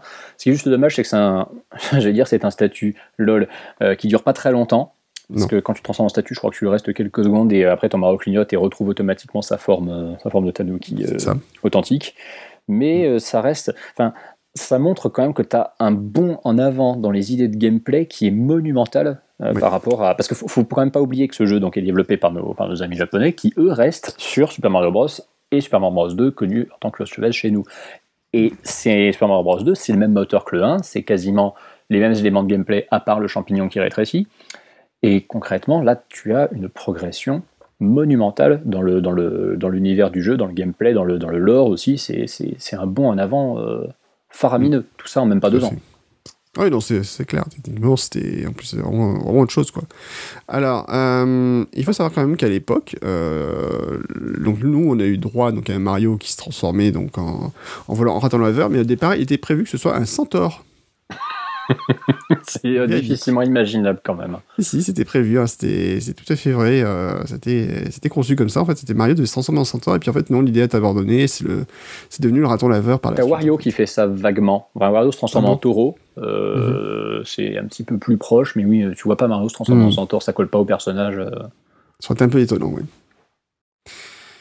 Et donc, euh, qu'est-ce qu'on peut dire après là-dessus? Ben voilà, Là, si après t'es donc. toujours sur les costumes, il y en a un autre, hein, Ce costume, il en reste encore un, donc c'est le costume de de Mario Marteau, ou de Frère Mario Marteau. C'est-à-dire, c'est bah, c'est le, pouvoir de Capi avant l'heure, en fait, puisque tu te transformes en un, en un de tes ennemis. Euh, vrai. Bon, sauf que là, les ennemis te voient. Par contre, tu te transformes en frère marteau. Euh, tu le croises pas souvent dans le jeu. Tu le croises qu'à partir de la toute fin du monde 6. Et ce n'est pas évoqué dans la notice. Ça, c'est très surprenant. C'est-à-dire que la notice Ah ouais n'évoque, non, non, la notice ne t'évoque absolument pas l'existence de ce costume. Elle t'évoque les différents objets que tu peux récupérer, euh, avec notamment donc le, bah, les tenues de, de, de grenouille et de tanuki. Euh, mais ne t'évoque pas du tout le main le marteau. Euh, et à l'époque, il faut savoir que l'encre qui donc est évoquée euh, dans cette, dans cette page notice des objets, euh, je n'arrivais pas du tout à la trouver. Et j'étais du coup persuadé que c'était un objet qui avait été retiré du jeu, qu'ils avaient euh, finalement pas mis, et que bah, ça a été remplacé par le costume de Marteau au dernier moment, qui n'est pas du coup dans la notice pour ça. C'est une interprétation totalement personnelle que je faisais à l'époque, j'ai pas cherché plus loin, vu que l'encre en plus existe vraiment. Mais oui, il n'est pas mentionné et je ne sais pas pourquoi. Bon, c'est très étonnant. Surtout que c'est quand même un costume qui est assez cool et qui en plus te permet de battre Bowser d'une façon totalement détournée. Et ben ouais, et en plus, tu sais quoi? Ben je l'ai fait ce week-end. c'est normal. Voilà, et puis, non, et puis il est super stylé ce costume. Et donc, en fait, en plus, il y a deux particularités. Donc, on peut pas envoyer des, ma- des, des- des coups de marteau, effectivement. Enfin, on peut envoyer des marteaux sur les adversaires. Tous les adversaires, d'ailleurs, là aussi, hein, même les flammes, euh, Mhm. ça peut- les boules de feu euh, ne résistent pas, euh, euh, grosso modo, à cette attaque. Et euh, il permet de se protéger des boules de feu, donc en s'abaissant, tout simplement. C'est vrai, voilà. Bah, c'est une carapace que tu as sur le dos. Et puis quand tu sautes, il me semble qu'il fait son espèce de roulade. hein, Euh, non, avec, non? Ah non, c'est quand il est en Mario euh, Invincible Ouais, qu'il fait ça. Tout à fait. Ouais. Et là, oui, effectivement, ça, ça, ça fait ça. Il se met en boule quand il saute. Voilà. Donc, non, non. euh, On dirait les sauts des Tortues Ninja un peu. Voilà, c'est vrai qu'il y a un peu de ça, ouais. Tortue Ninja complètement. Petit hommage peut-être. Et puis, alors, ce qui est fou d'ailleurs dans ce jeu, alors, une particularité de Mario Bros 3, et ça m'a vraiment surpris en fait en y rejouant encore euh, l'autre jour, c'est que euh, t'as aucun niveau identique à un autre en fait. Ils Non. ont tous leurs particularités, ils, sont tous, euh, ils ont tous leur personnalité. Il y a aucun niveau, où tu te dis, ça j'ai vraiment vu, ça me fait vraiment trop penser à quelque chose que j'ai vu avant. Il y a toujours un petit truc qui fait dire, ah ouais, non, ça, ça. c'est une originalité dans le gameplay. euh, voilà. Autant Mario Bros, on sait que Super Mario Bros, il y avait des, niveaux qui étaient complètement copier-coller. Euh, Mhm. Là, c'est pas le cas du tout, quoi. C'est, euh, rien qui ressemble à un autre. Et puis tu as, un nombre record de niveaux. Parce que, alors il faudrait que je refasse le compte exact, mais je me rappelle qu'à l'époque j'en avais compté 90. Et Mhm. euh, c'est beaucoup plus que Super Mario World, qui lui en contient 72. Oui, euh, oui, enfin, tu parles de niveau pur et dur, quoi. Je parle de niveau pur et dur, oui, parce que Super Mario World part toujours de ses 96 niveaux, mais c'est faux, c'est le nombre de sorties qu'il y a en fait. Vrai. Et euh, Super Mario Bros 3 contient euh, beaucoup plus de niveaux que, que Super Mario World. Euh, bon, il faut dire aussi que tu as, un monde entier qui contient 13 niveaux, euh, enfin 14 même avec le, le château final, en l'occurrence le monde 6. Et, euh, et comme tu dis, effectivement, c'est des niveaux qui ne se, qui ne se répètent pas, qui ont tous leur, leur particularité. Mm. Et tu as même un niveau euh, avec, un, avec un objet que tu retrouves dans aucun autre. Et ça, c'est un super objet, c'est la fameuse botte. C'est ça la botte de, de La Kuribo, comme on l'appelle, ou euh, la Botte de Kuribo. Goomba. Voilà, puisque c'est Koribo, c'est le nom japonais de Goomba. en fait. exactement. Donc Gumbos, Show, ou Chou, pardon, Pff, je n'ai plus anglais. ou ou Korib- Koribos, euh, Chou, voilà. Et donc c'est cet objet unique, donc on rencontre dans quel monde C'est le 5.2 C'est le 5-3. 5.3, c'est bien ça. hein. Voilà, 5.3, où en fait, donc il y a le monde des nuages, alors qui commence sur Terre et qui après va vers les nuages. On en a zappé un, dis donc on a zappé le monde 4, on en reviendra après. Et la Sup- bosse, super thématique d'ailleurs, la montée, la montée euh, Ouais. la- le truc qui sépare les deux parties du monde, c'est génial. Ouais, ça c'est génial, voilà, le fait qu'effectivement les deux niveaux soient vraiment séparés. euh. Alors ce qui est assez marrant d'ailleurs, c'est quand tu descends et que tu remontes, tu passes pas par le même chemin en fait. Exactement, c'est vrai. C'est deux niveaux différents en fait, là aussi. Et Bah, L'autre chemin, euh, il, est, il est raccourci en fait. hein. C'est pour que tu pas à refaire un niveau entier, mais euh, C'est ça. Mais dans le 5.3, donc on a cette fameuse botte qui on ne verra que dans ce monde-là et dans Mhm. aucun autre. Et euh, ça aussi, c'est assez extraordinaire. Et donc cette botte permet de traverser plus facilement le niveau puisqu'elle permet de sauter sur tous les piquants sans se faire toucher. c'est ça. Très pratique. Donc euh, voilà, on rencontre qu'une seule fois. Donc c'est encore une fois, ça fait montre la, la diversité du gameplay qui est absolument hallucinante et l'envie toujours de, de surprendre le joueur en fait.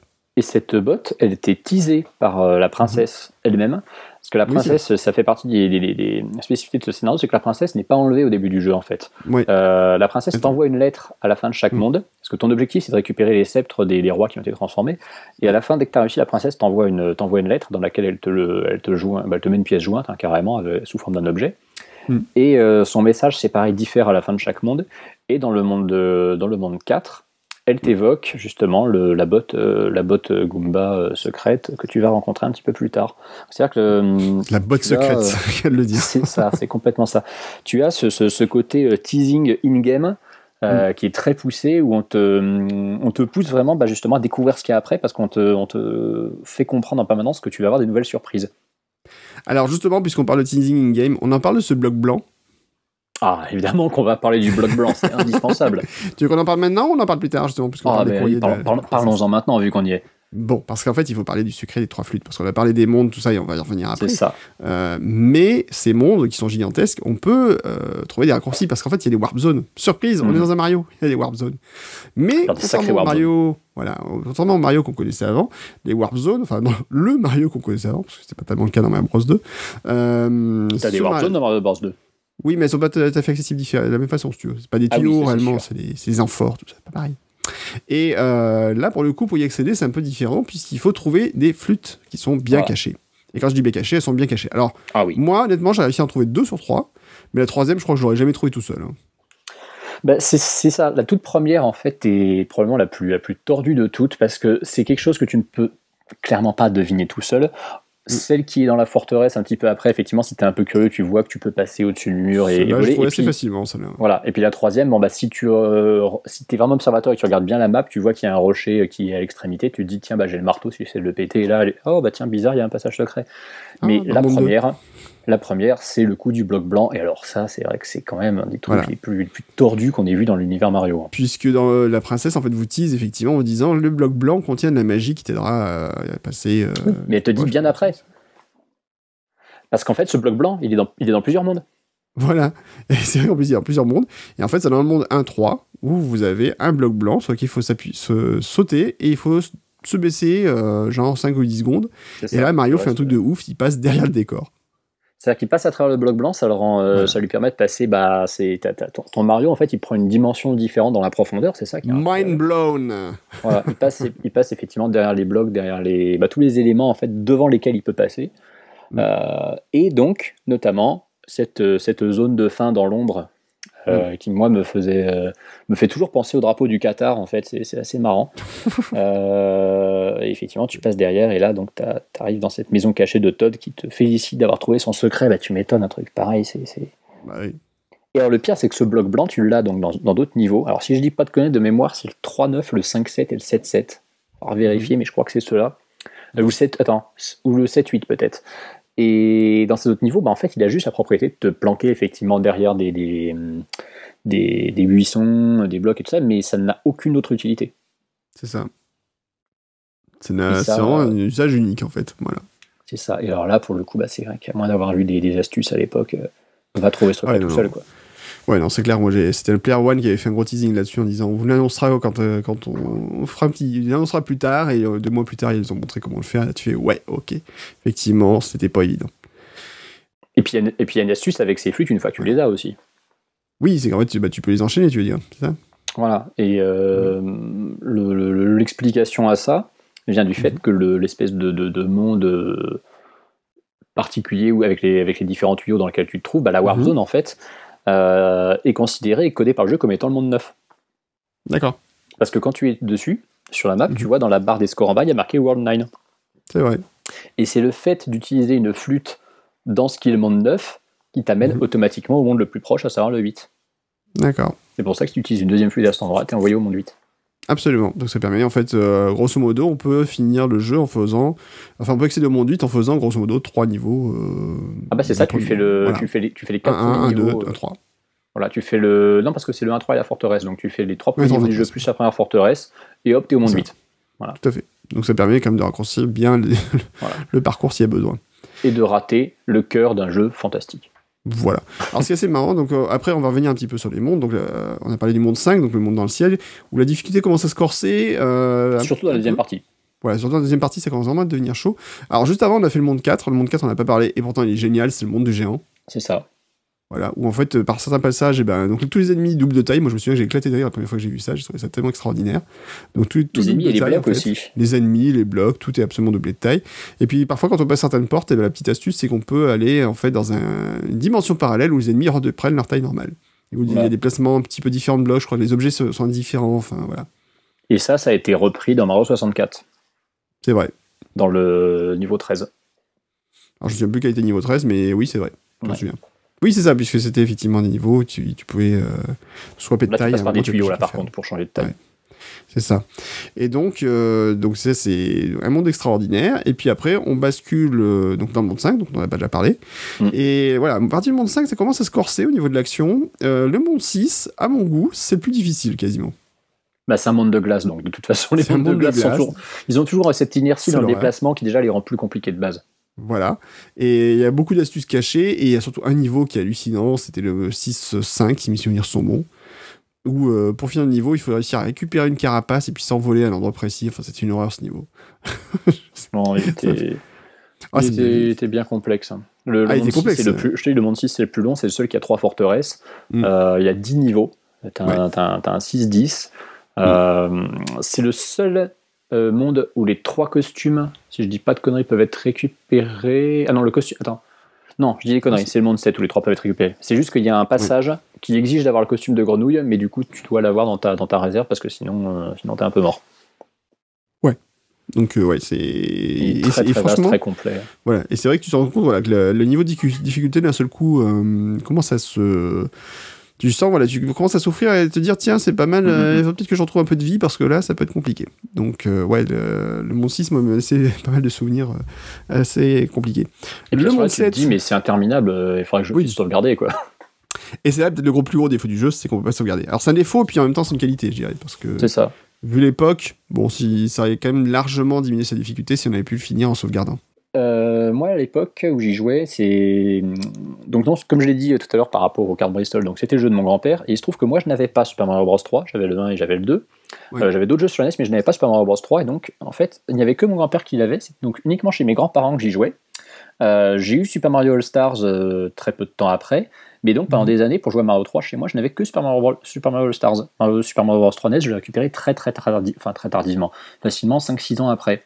Et donc j'y jouais chez mes grands-parents, et mes, mes parents à l'époque, pour euh, bah, pas que je joue trop longtemps, limitaient mon temps de jeu. Donc en fait, je jouais dans la, bah, c'est dans la, dans la grande cuisine chez mes grands-parents où il y avait la télé. Mhm. Euh, J'étais limité à une heure. Donc il y avait un, un petit minuteur dont je me rappelle qui était en forme de tomate, qui était, qui était très mignon. Et euh, donc quand je commençais ma partie, on mettait un timer d'une heure.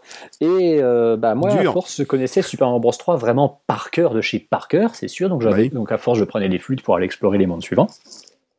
Mais j'arrivais pas à le finir ce foutu jeu en moins d'une heure, même, même en utilisant la suite de flûtes. Et à force, c'était très compliqué parce que bon, bah, j'avais j'avais commencé à visiter tous les mondes voilà, les uns après les autres, mais j'avais jamais pu me faire vraiment une partie d'un bloc comme ça.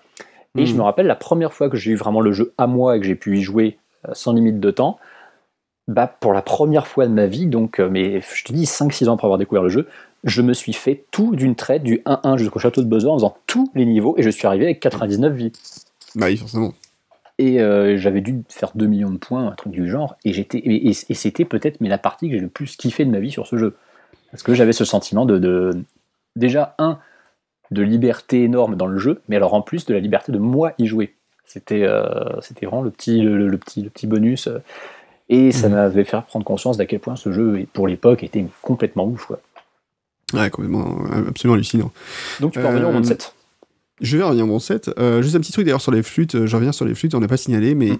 un point important quand même. euh, les flûtes nous emmènent dans un monde, euh, dans une tornade, qui Ouais. reprend exactement en même temps la musique du Zel- de Zelda, la fameuse son de la flûte de Zelda, en fait, à l'époque. Mélodie qui sera reprise dans l'intro de, de Carn of Time. Tout à Dès que fait. t'as les petites notes au piano qui sont passées, t'as un, t'as un truc joué bah, à la flûte, il me semble, qui reprend à nouveau Ouais, cette mélodie-là. Absolument. Donc c'est pas du plagiat vu que c'est Koji Kondo à chaque fois. C'est les mêmes, donc ils ont le droit. Voilà, ils peuvent les faire. c'est surtout marrant ce petit, euh, ce petit euh, rappel de Zelda, en fait, en ça. Sun, Sun Mario. euh, Avec la tornade aussi. Petit truc. Voilà. Et en plus, en plus, le pire, c'est que ça, ça paraît pas. C'est pas incongru. Tu vois, c'est ça ce qui est assez Non. marrant. C'est qu'en fait, autant, tu vois, le coup de mettre les portraits de Mario dans, dans of Time, ça, C'est bof. Euh, autant là, ça, ça, ça passe. Tu, même si tu sais pas le truc, tu dis, ok, très bien, ça. Ouais, ok, en fait. Quand tu le comme, sais- euh, comme. Voilà, quand tu... Non, mais quand tu le sais, ça te fait sourire et tu dis, ah, super sympa la, la référence Zelda. Euh, quand tu le sais pas, tu fais, ouais, ok, c'est cool. Voilà, ça s'arrête ça. là. Ah bah moi à l'époque je trouvais ça cool parce que j'avais jamais joué à Zelda, à Zelda l'époque. Eh ben oui, forcément. J'ai découvert Zelda un an après.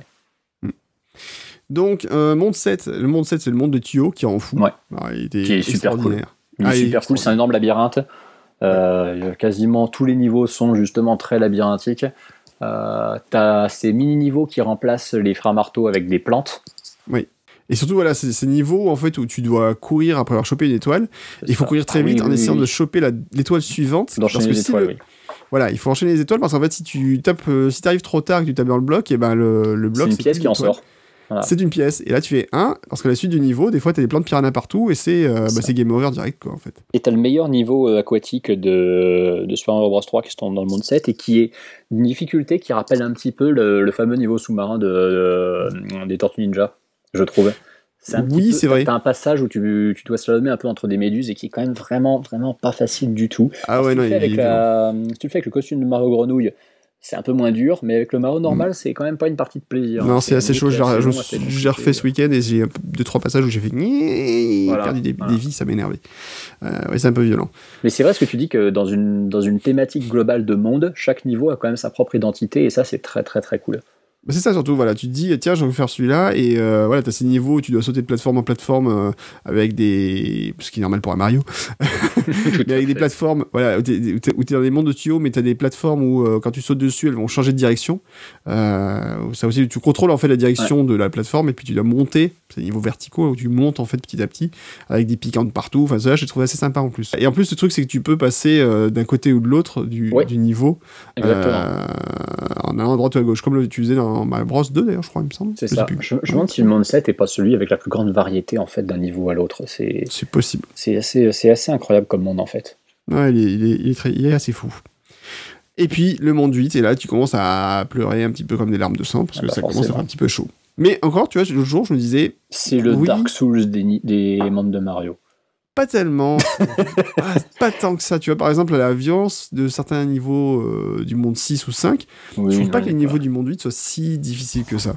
Mais en même temps, la difficulté est tellement bien graduée que bon, tu, tu, voilà, tu, tu en ressors parce que t'as quand même bien gagné en skill entre temps. Quoi. T'as beaucoup surtout de, séquences avec des, avec des chars, avec, toute, euh, avec des chars ou des bateaux, en fait toute Oui. l'armada de, de Bowser en fait. Des niveaux euh, traditionnels, t'en as que deux, qui sont de nuit d'ailleurs, qui sont assez sympas. Euh, T'as ce, ce niveau paradoxe scientifique exceptionnel où t'es de nuit, où t'as le soleil. Qui est, qui quand même assez, assez génial. Et puis donc, bah, ce- t'as ce- cette forteresse qui est un énorme labyrinthe, Mhm. avec ses portes qui communiquent n'importe comment. euh, C'est. Je me Ah, rappelle il, que il y en a, ça, hein. c'est un niveau, c'est un niveau que j'ai fini avec la, avec la soluce de, de Nintendo Player. Celui-là, je t'avoue, à l'époque, il était vraiment, vraiment très tordu. Ah oui, en plus, en plus, t'as ce truc où, grosso modo, t'appuies un moment sur un bloc et hop, t'as une, euh, une porte qui apparaît, tu fais Ah, ok, c'est bien celle-là.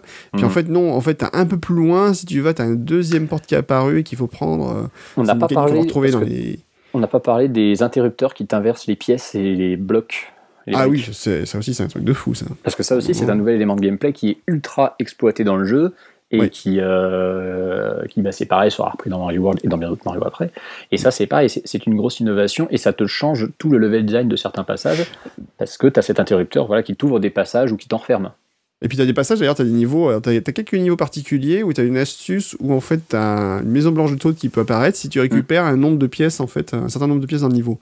Et dans ce cas-là, t'es obligé d'agir là-dessus en disant, voilà, faut pas que je casse certains blocs parce que ces blocs-là deviendront des pièces derrière. Et en même temps, faut que tu récupères quand même les pièces euh, pour en avoir assez euh, pour, pour récupérer ta, ta maison blanche. Euh, sachant que c'est des bonus rares, quoi, en plus dedans. Donc, euh, Ça, faut que tu aies un nombre de pièces au compteur qui soit un multiple de 11. c'est ça. Alors 11, 22. ah non, non, c'est encore ça, 40. c'est encore autre chose, après ça. C'est pas celui-là que tu penses? Non, parce qu'en fait, t'as les, alors, t'as, t'as 5 mondes ou 6 mondes, je sais plus, donc t'as le 1, 4, 2, 2, 3, 8, 4, 2, 5, 5, 6, 7 et 2, 7, 2. Ah oui. Cela, oui, d'accord, effectivement. Voilà. Où en fait, il faut que tu récupères un nombre de pièces bien précis, euh, ou un peu plus, voilà. Mais, mais le nombre de pièces est vraiment très bien calculé. Et, et en fait, si tu as les interrupteurs blocs, tu as tapé dessus, mais que tu as cassé les blocs au passage, ben, tu récupères pas Mhm. la pièce derrière quand ils reviennent normaux. Donc du coup, faut pas se planter parce que sinon, ben, t'as pas cette pièce et du coup, t'as pas le bonus à la fin. Ouais, ouais. Et puis, c'est effectivement dans des niveaux très spécifiques. Ouais. Une petite dimension stratégique euh, dans le jeu. Et, sachant que, et, et sachant que dans Mario Advance 4, ils ont fait en sorte que tu saches combien il fallait trouver de pièces. Tout à fait. Alors je voulais parler de Mario cette 4 tout à l'heure, mais euh, oui, voilà. je vais en parler plus tard, effectivement. Euh, donc en plus, alors il y a le fameux volant. Et puis voilà, dans les genres super méga astuces bien cachées, t'avais les, les bateaux volants plein de pièces. Moi, j'appelle ça les bateaux fantômes, parce que c'est des bateaux, bateaux donc, qui apparaissent sur la map, qui sont blancs, qui, qui sont vides d'ennemis en plus. Ils sont très particuliers, ces bateaux. Ouais. Effectivement, ouais, c'est des, des bateaux dont la dont l'apparition est conditionnée à un truc assez tordu. Il faut que tu aies un, un- un nombre de pièces qui soit multiple de 11. Voilà, je vais la faire carrément. Il faut que le nombre de pièces au compteur soit multiple de 11. Il faut que le chiffre des dizaines, donc le deuxième en partant de la droite de votre score, soit égal aux deux, du chi- aux deux chiffres du nombre de pièces. Donc par exemple, si tu as 33 pièces, il faut que ton score finisse par 30. Voilà, c'est ça. Le chiffre des dizaines doit être le même chiffre que celui qui est répété dans le Et il faut pas oublier qu'en plus, quand tu tapes à la fin du niveau, tu rajoutes 50 points euh, par seconde en fait. Voilà, Donc faut bien calculer au moment où tu tapes que euh, ça fera bien exactement le nombre de. c'est ça. Heureusement, le temps, le chrono défile beaucoup plus lentement que dans Super Mario Bros. Ouais, donc tu peux bien calculer. Hmm. Mais c'est pas évident. Ah non, c'est très Et- tordu. hein. Et dans ce cas-là, on tombe effectivement sur ce bateau qui est rempli de pièces euh, et de vies. Euh, Il y a deux vies cachées, je crois, dedans. Enfin, bon, Ouais, c'est ouais. c'est un gros, gros, gros bateau sympa. Donc euh, voilà, c'est partie des énigmes tordues de Mario. Enfin, alors, le premier coup, tout, en plus, le problème, c'est que ouais, le premier coup, tu tombes dessus, tu fais ah cool, mais après, comment tu répètes quoi? C'est ça le problème. Là, Oui, parce qu'on est tous comprendre, forcément tombés dessus euh, de façon random, parce que cette combinaison de chiffres, elle est évidemment, elle se provoque, mais elle peut survenir au hasard. Et c'est surtout bah, la première C'est fois ça. qu'elle survient, tu te dis, mais comment j'ai fait ça? Mais surtout, il y a rien dans le jeu qui te l'explique. C'est ça. T'as aucun personnage que tu rencontres, t'as pas un Toad à un moment qui est un peu bourré va te dire Eh, en fait euh, tu fais ça, tu gagnes des trucs. T'as rien, T'as pas d'astuce, du- t'as C'est- pas d'astuce te l'expliquant du tout, non. Si tu connais pas le truc, tu le connais pas. Point. C'est aussi simple que ça. Non, mais c'est un jeu blindé de secrets. Ah bah il est gorgé de trucs. Enfin moi il y a des trucs que j'ai halluciné. C'est euh, genre euh, on parlait de la fin du monde de Bowser là où t'as des t'as un moment t'as un sable des sables mouvants en fait si tu, tu, tu penses à descendre en dessous hop tu tombes sur un passage où t'as un costume Talon qui est Effectivement. caché. euh, t'as plein de trucs comme ça qui sont cachés. Tu dis voilà ça, ça te pousse toujours en fait à te dire ouais mais si je fais ça qu'est-ce qui se passe quoi? C'est ça qui est extraordinaire. Ah, il pousse à l'exploration, hein, vraiment. Voilà. T'en as partout, partout, partout, euh, dans tous les sens, euh, des, des salles bonus avec des, des 3 cachés par moment. Enfin, t'as des, des pièces qui, sont, qui dessinent un 3 ou un 4 dans la version Mario Advance 4, typiquement. Euh, non, enfin, t'en as partout. Enfin, c'est c'est ça qui est fou, quoi. C'est vrai que le jeu est gavé de, de- de trucs cachés. euh. tu peux pas dire à un moment, tiens, je vais faire un niveau, il y a rien de caché. Non, il y a toujours une warp zone cachée, enfin, une salle cachée, un petit truc, euh, une- un champignon. Enfin, t'as toujours un truc qui va, qui planquer euh, là où il faut, quoi. Mhm. Ah, c'est assez magique. Voilà. C'est assez, assez dingue, ça place la barre incroyablement haut, et c'est, on, on en parlera plus tard, mais c'est le truc qui m'a toujours, entre guillemets, un tout petit peu déçu dans la comparaison entre Mario World et Mario 3, c'est que Mario World n'en a presque pas fait autant. Alors oui, mais Il alors l'a fait différemment, on va dire, mais... Ouais, ouais. Mais d'un autre côté, Mario Bros 3, euh, il y a un truc qui choque un peu quand tu y rejoues aujourd'hui, c'est que les niveaux, quand tu vas vraiment dedans, ils sont relativement courts par rapport à ceux de Mario World. C'est vrai qu'ils sont pas très longs, oui, ça... T'en as certains, franchement, tu les boucles, tu fais Attends, c'est déjà fini Je me souviens pas Mhm. que. Bah, si, si, enfin, tu peux les boucler. euh, t'as pourquoi il y en a autant. Tu boucles en 20 secondes, quoi. Enfin, 20-30 secondes, ils sont Il y en torchés. a quelques-uns qui sont très rapides, ouais. Ouais, je pense qu'il n'y a pas de Mario de, de niveau de Mario World où tu te dis tiens en 30 secondes je boucle le truc sauf si vraiment tu commences vraiment à être un bon joueur de bon niveau la plupart des mondes sont quand même vachement des niveaux sont vachement plus étendus en fait. Ils sont beaucoup plus étendus, ça je suis d'accord. C'est ça surtout c'est en termes de longueur pure et dure euh, ça fait beaucoup plus d'écran je pense en fait Mhm. Bah, en comparaison avec Super Mario Bros, c'est vrai que t'as pas d'évolution réelle. bah c'est ça C'est-à-dire que tu montes, tu- en fait, tu gagnes tellement en verticalité que tu perds un peu en horizontalité. c'est ça c'est ça c'est ça donc euh, alors ça c'est notre avis bon il est voilà ça on aime bien en fait ce jeu il Mhm. faut quand même le dire Oh Euh, oui. C'est un carton, c'est un carton en termes de vente, hein, puisque c'est un des jeux les plus vendus euh, aujourd'hui, encore aujourd'hui. Euh, il a Là, c'est vraiment quasiment 20 millions de ventes. hein. Soit là, c'est quasiment 20 millions de ventes, il faut le dire, ni, ni plus ni moins. Euh, Jusqu'à 93, 4 millions d'exemplaires au Japon, 7 millions d'exemplaires aux États-Unis, Euh, 500 millions de dollars américains de revenus à, à Nintendo en, euh, pour les seuls États-Unis, rien que ça. Et on, on ne compte que la version NES. Oui, en plus, oui, parce que il y a eu que la version n'avait pas les autres. Il y, a- il y a eu des rééditions derrière. Donc, du coup, euh, c'est un carton monumental, quoi. Donc, euh, 18 millions d'exemplaires, a priori, de aujourd'hui. Donc, euh, bon. Voilà, c'est un carton absolu euh, et mérité. Enfin voilà, ça restera dans les chefs-d'œuvre de, de Miyamoto quand on, quand on y fasse. Quoi. Ouais. Enfin, Et c'est un jeu qui Tu- s'est plus vendu sur NES que Super Mario Bros. hors bundle, en fait. Parce que Super Mario Bros. a été ça. essentiellement vendu en bundle et Mario 3, lui, Oui. s'est très bien vendu euh, sans bundle. faut dire que le seul bundle incluant Mario 3 est sorti bah, assez tardivement et il est, bah il est beaucoup plus difficile à trouver que, que l'Action Set ou évidemment que le Control Set de base. forcément. oui. Alors, ça c'était pour Mario Bros 3. Euh, alors, juste pour finir, en fait, voilà, après, donc, t'as un dernier combat final contre Bowser. euh, donc, Avec euh, une ultime surprise. Voilà, et un, un combat Alors, sur le combat, très- je suis Ouais. obligé de te dire un truc sur le combat. Savais-tu Ouais. que la disposition des briques sur le combat de Bowser pouvait se f- euh, être différente? Ah non, je ne savais pas ça. Tu sais qu'il y a deux chemins, Alors, il y a deux chemins possibles pour arriver à le Bowser. principe du combat. On va rappeler le principe du combat de la de fin. hein, c'est qu'en Ouais. fait, euh, quand vous combattez Bowser, c'est facile, vous combattez pas euh, directement, enfin, en touchant un objet derrière euh, lui pour le faire tomber d'un- pont. C'est plus subtil. C'est plus subtil. Et en fait, il va, c'est lui-même en fait qui, qui va creuser sa propre tombe littéralement. C'est ça. Puisqu'il faut qu'il euh, saute en fait et euh, qu'il retombe à différents endroits donc il va creuser le sol et en fait il faut le faire tomber trois fois euh, à peu près au même endroit pour qu'il creuse euh, directement vers le trou qui va le condamner à sa perte C'est ça. Moi, quand j'étais gamin, je voulais essayer de lui faire péter toutes les briques. de le faire tomber. C'est un challenge Et, et donc c'est pas le même, même placement de briques bah, en fait, tu as deux chemins différents pour arriver à Bowser. c'est vrai Et en fonction des deux chemins, et ben, l'emplacement des briques n'est pas le même. D'accord j'avais pas ça Tu, tu chercheras en éventuellement, fait. bah, soit, tu, soit tu le referas, soit tu chercheras des, des screenshots qui se trouvent, mais tu verras qu'il y a deux dispositions de briques différentes. d'accord plus ou moins facile ou juste pareil et, euh, bon Hmm, je t'avouerai que je me rappelle plus où se situe la différence. Je pense que le nombre de briques est identique. Il se peut Mhm. que ce soit les blocs sur le côté qui soient pas disposés de la même façon, mais en tout cas. euh, Mais je pense pas qu'il y en ait un qui soit vraiment plus dur que l'autre. Bon on va chercher on Et, va et n'oublie pas que tu peux le tuer avec les, avec les marteaux. et on peut en tuer avec des marteau. marteaux je n'ai pas oublié puisque je l'ai fait pas plus tard que ce week-end Voilà. pour la première fois C'est la façon la plus cool de- d'y arriver. Voilà, j'allais massacrer la tête et j'étais très content. bon, euh, alors on va pas te laisser tout de suite. On va d'abord parler un petit peu des rééditions de, de Mario Mais tu voulais pas parler de la petite surprise Ah bah. qu'il y avait à la fin La dernière surprise, pardon, oui, c'était le, Ah oui. le- avec la princesse. Ah oui, Parce qu'elle n'est pas Parce dans qu'on- château. Parce qu'on a, quand même- on a, on a quand même un troll, euh, Ah un ouais. troll de la princesse qui est Magnifique. fabuleux. Oui, oui, oui. C'est ça. Tu, en fait, tu, tu finis le jeu. Et là, elle te dit euh, Ah, désolé, euh, mais euh, la princesse n'est pas dans notre château. Et là, tu dis Quoi? Hein? Quoi? Hein? J'ai pas fini? Ah, Et elle te fait Non, non, je plaisante. ah, ouais, ok, C'est d'accord. ça. Bah, sur le coup, et tu te dis, mais c'est c'est c'est qui si c'est pas la princesse, quoi. Mais voilà. C'est ça. Et c'est une très bonne blague pendant laquelle tu te laisses savoir l'espace de deux secondes. Et oui, c'est vrai, là, pendant quelques secondes, tu fais Ah, quoi, non, c'est pas possible, ça va être compliqué. Euh, pour le petit trivia, d'ailleurs, il faut savoir aussi que les noms des Koopalings, donc les enfants de, coupe de Bowser, Oui. euh, possèdent des noms en fait qui sont des références à des, des La personnes, en fait, musicale, de- en fait. des références musicales. Voilà, vous avez Iggy euh, qui est Iggy Pop, Lemmy Koopa, alors c'est Le- Lemmy Kilmister. C'est le limite de Motorhead. D'accord, voilà, effectivement. Ludwig pour Ludwig von Koopa, bon, on peut se dire que voilà. Voilà. Alors, très particulier, Ludwig von Koopa, parce que j'ai réfléchissé, mais Koopa, c'est le nom de famille. Oui. Et c'est pas. Normalement, c'est- von Koopa, c'est son nom de famille, donc théoriquement. Ah, c'est ça, c'est bizarre. Après, bon, je pense qu'ils ont voulu qu'on identifie que c'est bien Ludwig van Beethoven, mais ils Ouais. auraient pu l'appeler Ludwig, euh, Ludwig Koopa, hein, ça aurait Alors, c'est- alors mon préféré, en fait, parce que j'adore sa coupe de cheveux. Je trouve qu'elle est tellement euh, Ouais. bien raccord avec le personnage, justement, de Beethoven. C'est marrant, je sais pas. Et, et, ouais, et c'est- et- et Ludwig, euh, Ludwig von Koopa, d'ailleurs, sera le seul euh, à- dans Mario World avoir son propre, euh, son propre level design de boss. Tous les autres euh, le partageront avec un autre de leurs congénères. Mais lui, C'est celui qui aura son propre level design. Tout à fait. Il, il- a son originalité. Ça, c'est cool.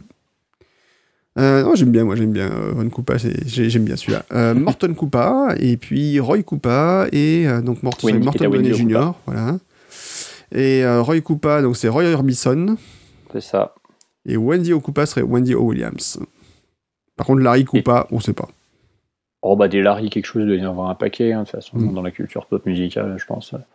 On trouver voir ça. qui ça peut faire référence. Mm. Mais, euh, Donc voilà, donc c'était euh, quand même assez extraordinaire. Donc, euh, ah oui, grand, vaste. grand jeu. Grand jeu, vraiment. tous ceux qui ont joué à l'époque, bah, c'était quand même une méga claque et on a vraiment fait le tour de ce jeu, on l'a- torché, on l'a refait, re- refait, re- refait, parce qu'en fait, même quand tu arrêtes, alors en plus quand tu finis le jeu et tu, bah, petit bonus, tu peux recommencer, mais euh, à la place de tous les objets que tu avais dans, ton, dans ton attirail, boum, tu te retrouves avec 24 P-Wing, et les P-Wing, c'est l'objet qui permet de voler indéfiniment dans un niveau. 28. Euh, 28, pardon, 28. Parce que tu as Quatre 4, fois sept. lignes de cet objet, ouais. Tout à fait. Et donc, du coup, ben, on peut se balader dans tout le monde. euh, on peut refaire le jeu en se baladant avec les P-Wing pour ça. essayer de recouvrir tous les, tous les trucs un peu cachés. Bon, je l'ai jamais trop fait, ça, c'est ouais, sympathique, mais sans plus. Ah, c'est un New Game Plus euh, Voilà. simplifié, on va dire. Voilà. C'est ça. Parce qu'en fait, le reste du jeu ne change pas. hein. Non. Bon, alors après, il y a eu des rééditions. La première réédition, évidemment, c'est dans Mario Stars. Super Mario Star, alias Super Mario Collection en version japonaise. Voilà. Et donc là, ben, euh, Nintendo, c'est en 92, il me semble. 93. 93, pardon. Donc annonce qu'ils vont refaire un. bah, ça- en fait, c'est un des premiers remakes de l'histoire, hein, mine de rien. C'est une, une- moi je, je trouve que c'est la première compilation HD entre guillemets parce que c'est une compilation de plusieurs épisodes sur la génération suivante euh, avec un gros remaster euh, bah, au goût du jour avec des, des beaucoup plus beaux graphismes, euh, des musiques à l'orchestration plus poussée. Mhm. C'est ouais c'est ça, c'est la première c'est la première compilation, c'est le premier remake de, de, de l'histoire du parce que bon faut pas oublier que sur NES, tu avais quand même pas mal de portages de jeux arcade. hein. Les portages, euh, c'était pas nouveau. Mais là, on est vraiment sur du, sur du, sur du remaster, clairement. Et là, franchement, le jeu devient méga plus beau. Mais pas à dire techniquement parlant, c'est waouh. Enfin, moi, il, j'adore le. il, est, il est- il est impeccable, il est vraiment impeccable. Ouais. Et il a en plus, il a, il a la fameuse sauvegarde quand même. Ouais. Et alors, je ne sais plus du tout euh, de quelle façon j'avais fait ça. Euh, oui, non, parce qu'en fait, il me semble que tu peux recommencer au monde où tu, où tu veux en gardant tes objets. Ce qui fait qu'en fait, tu peux du coup euh, te faire le monde 1 en grenouille ou en Mario Marteau ou en Tanuki. Parce que oui, fait ça à l'époque, euh, ouais. ce que tu ne peux pas faire par contre dans son suite d'origine. D'accord. Euh, donc voilà, donc c'est vraiment beaucoup plus beau. Euh, pas vraiment de. Après, alors, sur les différences techniques pures et dures, je sais plus s'il y a vraiment tant de différences que ça dans le jeu. Pas tant que ça en fait. Pas spécialement. Non. Mais surtout, maintenant, t'as une sauvegarde. Donc ça, après, c'est... Du coup, ça rend les choses un peu plus faciles. Ah bah oui. Euh, donc, il a pas à dire, du coup. euh, Ça te sauvegarde juste pas tes points, ce qui est dommage. Effectivement. Effectivement, donc euh, c'est le cas, comme tu disais, voilà, quand tu sauvegardes, oui, tu récupères, en fait, euh, tu, tu peux récupérer les objets, en fait, puis tu peux recommencer les mondes et récupérer des objets, et avoir plein de fois les mêmes objets, euh, si, si, s'il y a besoin, si t'as envie. Et oui, effectivement, techniquement, après parlant, c'est juste un mode de jeu plus beau, mais il n'y a pas vraiment de grosses différences euh, sur le gameplay, en fait, hein, très clairement. Donc après Mario All Stars, donc euh, Nintendo va faire un, encore un autre remake. Euh, mais avant d'en parler, on va se passer un petit morceau de musique. Qu'est-ce qui te ferait plaisir d'écouter Tiens, allez, pour une fois? Un- comme thème de Super Mario Bros 3, Ouais. Puisqu'on est dedans. le thème du monde, de, du monde 3. Le thème Le du thème de la carte du monde 3. Eh ben, pour rien que pour toi, parce que je suis sympa, voici le thème de la carte du monde 3, euh, version Mario All Stars. Ça te va? Ouais. Allez, c'est parti.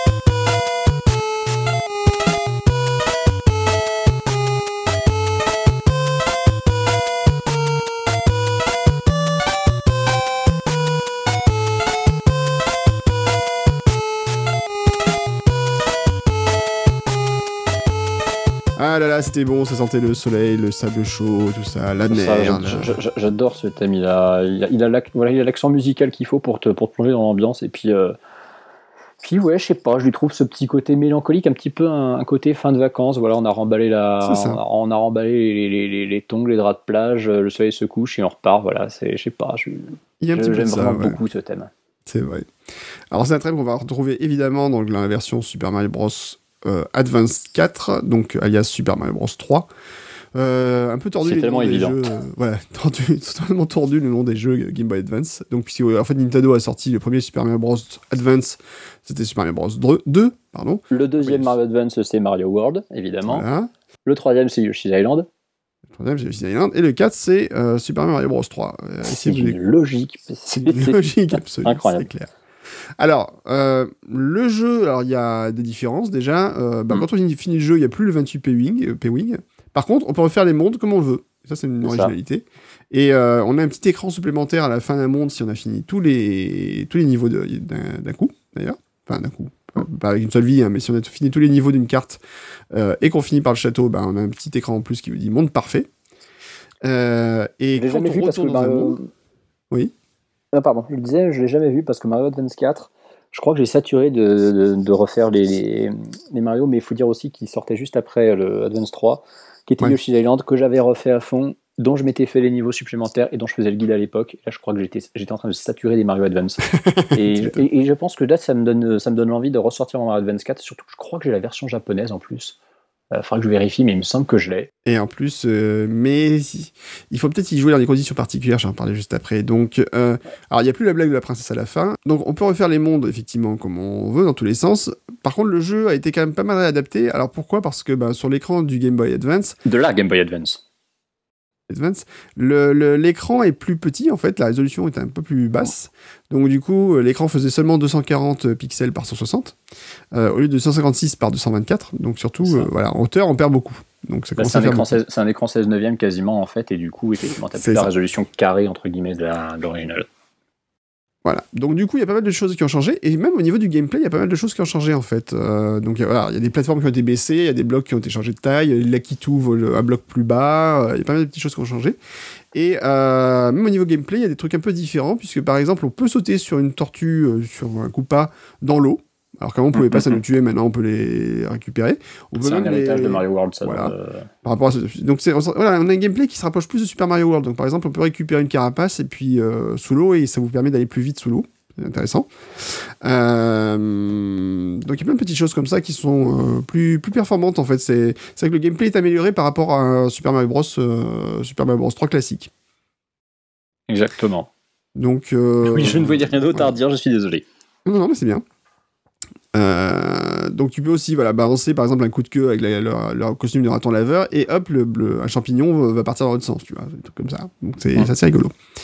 Euh, moi, mais par contre, il y a un truc que j'aime pas, c'est qu'on entend trop Mario parler dans ce jeu. Ah bah C'est c'est le problème, c'est d'avoir rajouté des voix à partir de Mario Advance. hein. Voilà, c'est ça. Donc en fait, il, dit, euh, dès que vous chopez un objet, il y a Mario qui dit Oh, oh, uh, just what I needed. Et franchement, Oui. au bout du 200e champignon, vous avez juste un, un peu ras-le-bol, quoi. J'aime C'est bien ça, Charles oui, Martinet, mais faut pas exagérer. C'est ça, parce que euh, c'est exactement ce qu'il lui fallait un champion à chaque fois, euh, c'est C'est ça. C'est un peu saturation, donc c'est un peu dommage. Euh, mais sinon, c'est vrai que c'est une chouette reprise. Moi, je l'ai refaite avec plaisir. Et alors, c'est un Mario qui a une particularité quand même. Un truc à bien savoir qui est intéressant, c'est que ce Mario Bros, il a une particularité. C'est ce qu'on appelle les niveaux e-reader. Alors, le e-reader, qu'est-ce que c'était? Eh ben, c'est un lecteur de e-card avec un scanner laser pour lire des cartes. En fait, c'est une techno, grosso modo, assez proche du code barre, quoi. c'est ça qui était euh, bah, pour le coup exclusif à la GBA. Hein. T'as quelques jeux effectivement qui avaient ce système de cartes euh, associé. Donc en fait, euh, il y a des jeux, donc euh, on pouvait trouver des cartes. Alors, je crois qu'on pouvait les acheter ou les éditer dans les magazines, mais surtout normalement on pouvait les acheter directement. Et en scannant ces cartes, on pouvait avoir des objets bonus, des trucs comme ça. Et surtout, sur la version Super Mario Bros. Advance euh, 4, donc Super Mario Bros. 3, eh bien, le lecteur e-reader pouvait, alors malheureusement on n'a pas eu droit en Europe parce que ce lecteur n'est jamais sorti en Europe, eh bien, il permettait d'accéder à des niveaux cachés, enfin, des niveaux supplémentaires. Donc des niveaux de divers et variés. Euh, Il y en a eu pas mal, je crois qu'il y en a eu quasiment euh, 20-30, je crois, un truc comme ça. Donc euh, il y a eu pas mal de niveaux en plus. Et alors, le truc que je ne savais pas, et là je l'ai appris euh, pas plus tard qu'il y a quelques jours, c'est que, alors c'est grosso modo impossible de jouer ces niveaux euh, si on n'a pas de Game Boy Advance. euh, voilà, moi j'ai commencé à chercher, voir si on pouvait trouver des ROM, mais il y a des patchs qui existaient, mais les patchs ont été, retirés parce que c'était, euh, ils étaient, ils étaient extraits d'une version que j'ai compris qui existait toujours sur le marché. Et en fait, Nintendo a sorti il y a quelques temps la version euh, de Super Mario Bros 3 dans la version euh, donc euh, Virtual Console. J'y arrivais, Virtual Console, merci. Donc Virtual t'en Console. Ils ont sorti donc Super Mario Bros 4 Advance, alias Super Mario Bros 3, et cette version contient tous les, Les niveaux niveaux e-reader. Voilà, vous avez un, un menu en plus qui apparaît, qui vous permet d'accéder. Donc en fait, t'as un petit, euh, une petite carte spécifique en fait où tu arrives, tu choisis ton niveau, Et alors c'est très intéressant parce qu'en fait c'est des niveaux où euh, tu as des thématiques bien précises. Alors ils sont pas forcément évidents, en fait ça commence en douceur et puis après tu as un niveau de difficulté qui augmente. Et dans ces niveaux e-reader, bah, par exemple, tu as des ennemis qui sont pas du tout dans Mario Bros 3. Genre, Mhm. tu as un niveau où tu te balades et tu as des Wiggles, les fameux Ouais. Voilà. Qui sont Euh, arrivés seulement avec Mario World. Ils sont arrivés seulement avec Mario World. Donc en fait, il y a un mix de niveaux entre Mario World, Mario Bros euh, 3. Enfin, c'est super intéressant. Euh, alors très honnêtement, j'ai du coup j'ai craqué, j'ai pris et j'ai acheté la Je version. comprends, je comprends, je te. Voilà, j'ai- voilà, on va monter un peu. Tu l'as acheté légalement après tout. Pas... J'ai acheté légalement, voilà, j'ai acheté légalement. Euh, voilà, vous pouvez participer au Patreon qu'on sortira un jour euh, pour, euh, pour nos œuvres, hein, pour, pour- pour- pour des fins de recherche scientifique. Et, euh, et du coup, bah, on peut voilà, jouer à ces niveaux euh, dans cette version. Donc, ce qui me fait dire que finalement, aujourd'hui, la meilleure version pour jouer à Super Mario, Super Mario Bros 3, bah, c'est peut-être de se le prendre en fait sur Wii U si on a eu la chance d'avoir une Wii U. Oui, parce que t'as quand même dit une phrase qui est incroyable, c'est la meilleure façon de jouer à tel jeu, c'est d'avoir une Wii U. C'est incroyable, c'est hein. compliqué quand même, hein, oui. Remarque, je l'ai Ouais. dit, c'est valable pour Wind Waker, donc euh, C'est ça. Bah, c'est vrai pour Twilight Princess et d'autres. hein, voilà. C'est vrai. Bah, Twilight Princess, je me suis refait il y a pas longtemps, petit aparté, je l'ai refait, euh, je me suis refait pendant les vacances il y a pas très longtemps, et c'est très perturbant d'y jouer quand t'as joué à la version Wii avant. Enfin, moi j'ai joué la ah, version Wii pour, précédemment. pour les... l'inversion des, des côtés? Ben oui, puisqu'en fait euh, le jeu est en fait est en mode miroir par rapport à la version euh, Wii, qui elle-même était en miroir à- par rapport à la version GameCube. Donc, en ça. fait, euh, voilà, donc on revient en fait aux origines. Mais c'est vrai que moi j'avais joué qu'à la version Wii et joué à la version GameCube. Des fois, tu dis la version. Euh, alors c'est bien, c'est plus pratique sur certains points. Euh, Il y a des choses qui ont été améliorées clairement, mais c'est vrai que ça perturbe un peu quand tu dis alors là je vais à droite, non je vais à gauche. Ah, Bah, surtout que la version Wii, c'était, la seule des deux, l'original est en 16 neuvième. Donc du coup, Voilà. à ce niveau-là... Mais bon, un peu compliqué. Bref, c'est des petites apartés du jour. Euh, donc en tout cas, voilà. Donc si vous avez euh, envie de claquer un peu votre thune, bah, c'est peut-être le bon moment de le faire sur la version euh, Wii U. Au moins, vous aurez tous les niveaux Mhm. e-reader originaux euh, qui n'ont jamais été sortis autrement, à part sur le lecteur e-reader qui n'est jamais sorti en Europe. Bon, peut-être que vous avez eu la chance d'avoir le e-reader et les cartes associées, mais c'est pas forcément évident à trouver. bah, clairement. Bah, d'ailleurs, je les ai absolument pas dans ma collection, ceux-là. C'est moche, c'est moche. Eh ouais. Où, où va le monde hein, Je vous demande, où va le monde C'est, pour ça qu'effectivement, on va avoir ce, ce, ce Patreon pour pouvoir euh, financer ce genre de, de petits ajouts à nos collections.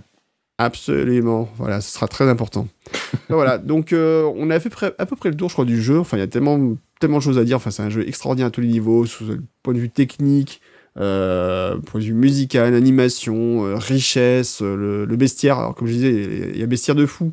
Euh, J'ai mis dans mes Ah oui, complètement. Voilà, c'est c'est là où on voit apparaître, il me semble, les, les fameux chain chomps. Les Tout à fait, c'est la fois qu'on les voit. Alors les one one d'ailleurs en japonais, donc one one c'est l'onomatopée en fait du, du chien quand il aboie.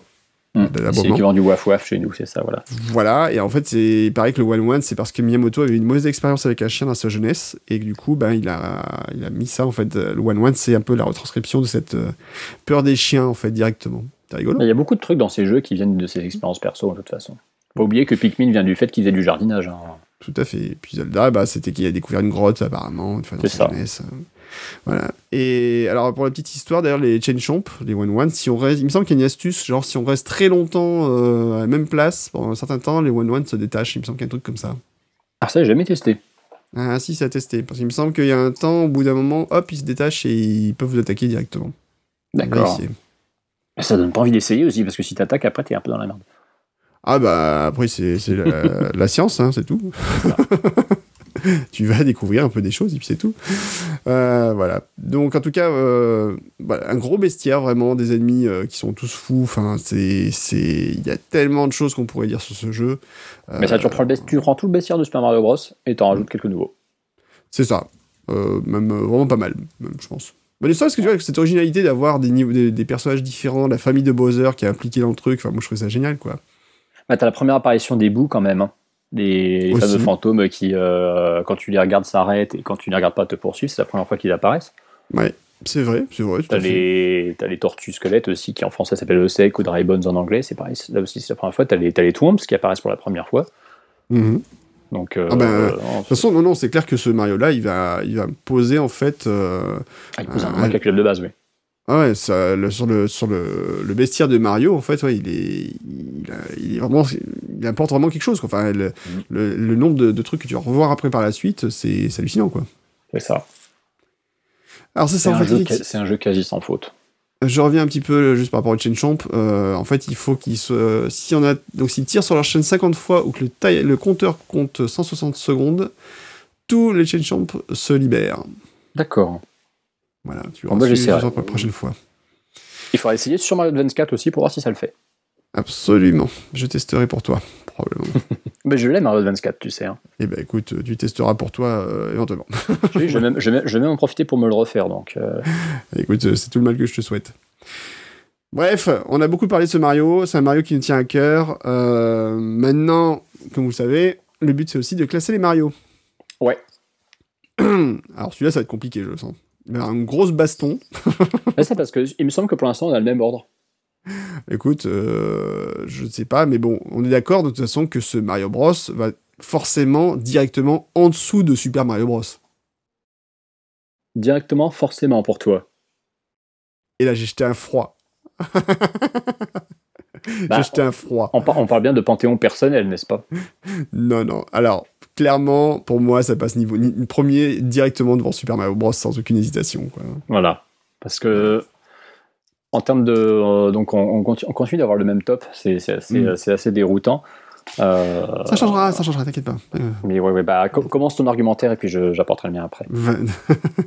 bon, euh, pour Super Mario Bros 3, non, enfin, il y, a y a rien à dire pour le coup, c'est c'est le jeu de la console, quoi. Enfin, c'est Mm. tu peux pas aller euh, contre euh, Super Mario Bros 3. Je veux dire, que, ce soit au niveau technique pur, que ce soit, enfin, c'est la richesse du jeu, l'inventivité, le renouvellement permanent, le, le, le côté musical, l'animation. Enfin, il y a, y a rien de, de faux dans ce jeu. La seule chose qu'on peut lui regretter, c'est peut-être le manque de sauvegarde. Et je suis même pas sûr que ce soit un vrai défaut parce que par rapport à la durée de vie du jeu, je pense que ça lui a apporté finalement peut-être plus que ça lui a retiré. Donc, Mhm. euh, bon, je sais pas. Euh, voilà, il y a, y, a, y a- rien à, à jeter dans ce jeu pour moi. Enfin, c'est tout est bon. euh, tu, tu peux tout prendre, tu peux tout remettre comme dans tous les sens quand tu veux. euh, C'est ça, ça reste impeccable quoi. Il y a, rien à regretter du tout dans ce jeu. Je sais pas. Bah, c'est ça, je suis, je, suis, je suis du même avis dans le sens où, euh, en plus, Super Mario Bros 3, à mes yeux, il lance une, il lance une mode qui sera que tu verras pas que chez Nintendo, qui est celui d'avoir une, une espèce d'épisode testament d'une machine avant de passer à la suivante. C'est-à-dire que Mhm. tu as souvent, en général, en fin de vie d'une console, ou voire au moment où euh, la nouvelle est sortie, un jeu qui est absolument immense, de très très très grande qualité, qui est une espèce de, de chant du cygne en fait, euh, qui permet à la console de, de- de partir en beauté sur un très beau souvenir. Et penses moi, Yoshi's Island par exemple sur Super Par NES, exemple, comme par ça. exemple, ouais. Yoshi's Island, bah, t'as Twilight Princess sur GameCube, même si bon, c'est un particulier vu qu'il est sorti sur Wii. Euh, Puis c'est le, cas sur d'autres machines. hein. Bah, tu peux prendre l'exemple, vu qu'il est sorti euh, un an avant la, la PS3 de Shadow of the Colossus sur PS2. hein. Je le dis pour Mm. toi, mais euh, c'est- c'est c'est une très bonne illustration. Mm. Mais surtout, euh, moi je trouve que le, le, le- le gap technique entre donc Super Mario Bros 1 et 2 japonais et 3 en l'espace d'à peine 3 ans, on va prendre vraiment la- la- le jeu tel qu'il était, au- était Japon, est Mhm. complètement ahurissant, euh, au point que moi j'ai toujours eu cette sensation qu'on était sur, sur un jeu, mais qui limite aurait presque, je dis bien presque, pas du tout euh, fait tâche sur Super NES. C'est-à-dire que tu as une progression dans la, la- la fluidité de jeu, dans le level design, dans la qualité des graphismes aussi, la variété du level design, la variété de la Mhm. bande son, tout ça, c'est c'est même pas trois fois plus fort que le premier Super Mario Bros. C'est Mhm. largement au-dessus. Tu as une espèce de, de, de, de- de synthèse de tout ce que Nintendo savait faire à l'époque. Et quand tu regardes rétrospectivement, Super Mario Bros, il a vraiment ce côté très, euh, bah, très vieux jeu 8 bits sans pixels en fait. Et Mhm. Super Mario Bros 3, de ce point de vue-là, a beaucoup mieux vieilli. Euh, Je Ouais. trouve qu'il a, une, il a une, une- une petite touche artistique qui est, qui est bien à lui, qu'on reconnaît, qu'on reconnaît très bien. Et ouais, non, c'est c'est un jeu qui est, qui est, qui est- Je trouve, je trouve que c'est un de ces très rares jeux qui est, entre guillemets, un peu intouchable, en fait, dans son, dans Ouais. son contexte. Il n'y a pas grand-chose à redire. Comme on peut le dire, effectivement, le seul défaut potentiel, c'est qu'il n'y ait pas de sauvegarde.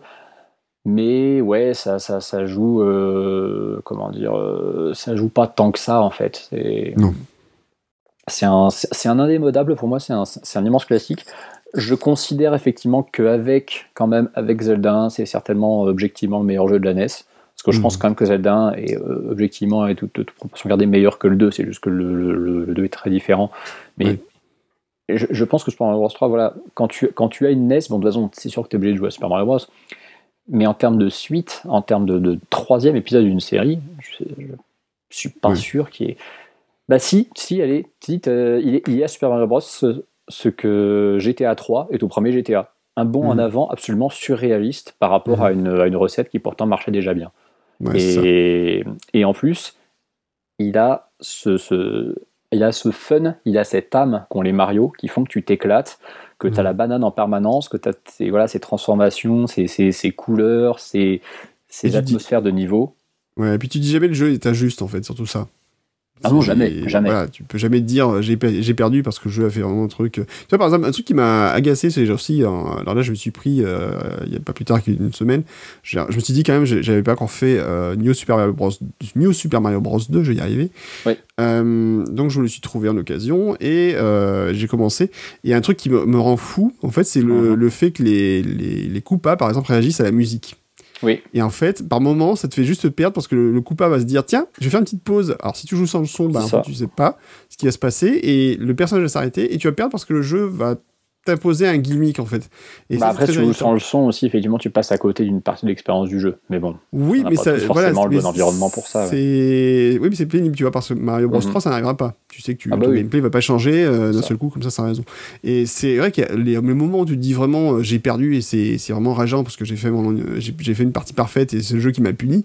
C'est super rare. Bon, peut-être des fois tu prends un lucky two que t'as Mhm. pas prévu de te prendre sur la tête, mais c'est vraiment très très rare.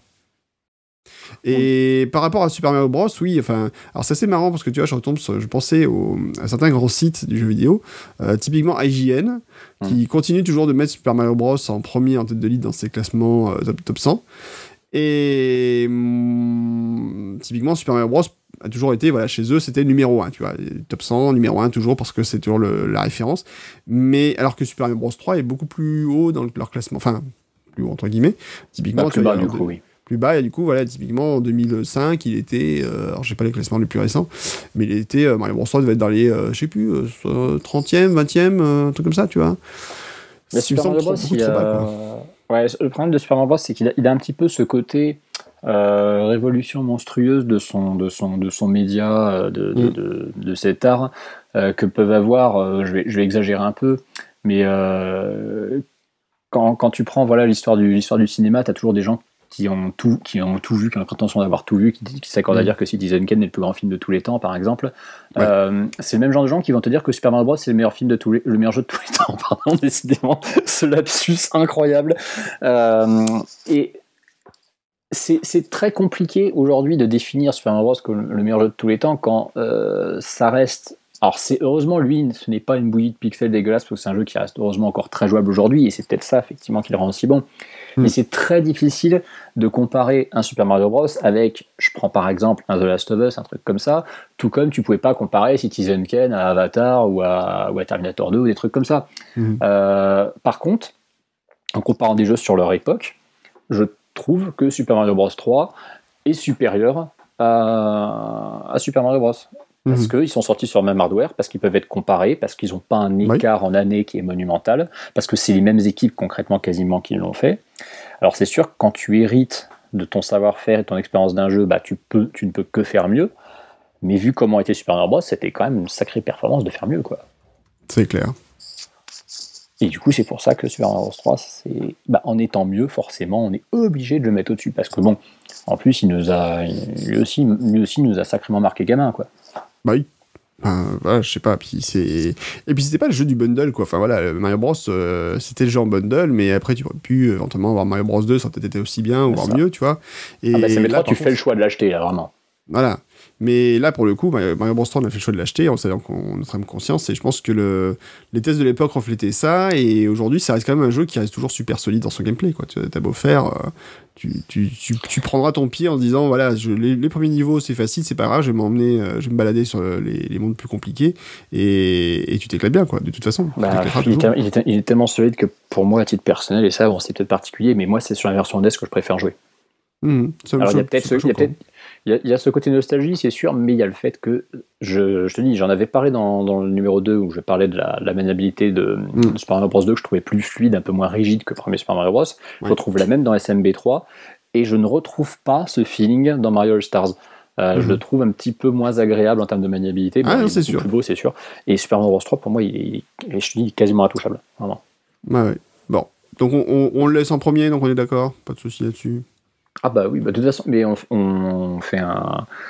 C'est le genre de jeu sur lequel on arrive à se mettre d'accord. C'est après que ça va être plus compliqué. Ça va être très compliqué. Par... C'est après, c'est après qu'on va prendre des chemins différents et qu'on aura chacun notre top respectif. Euh, oui ou pas, on va voir ce qu'on fait. On, on trouvera une solution, t'inquiète pas.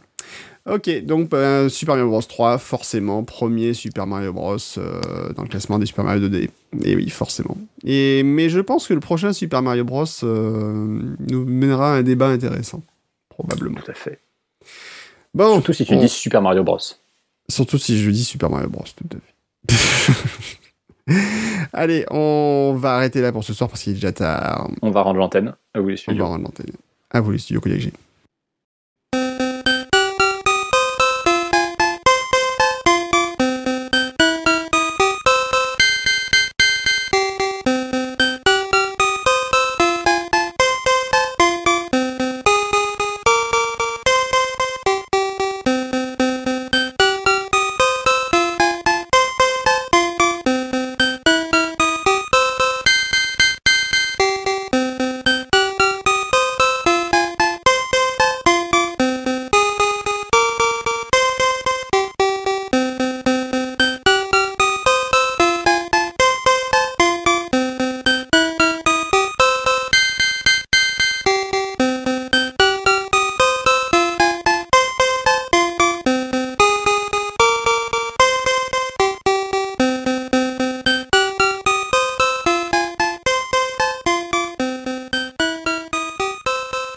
Voilà, c'est bouclé pour cette fois-ci. Euh, et ben écoute, euh, je crois qu'on a largement assez bien débattu de ce, ce Mario-là.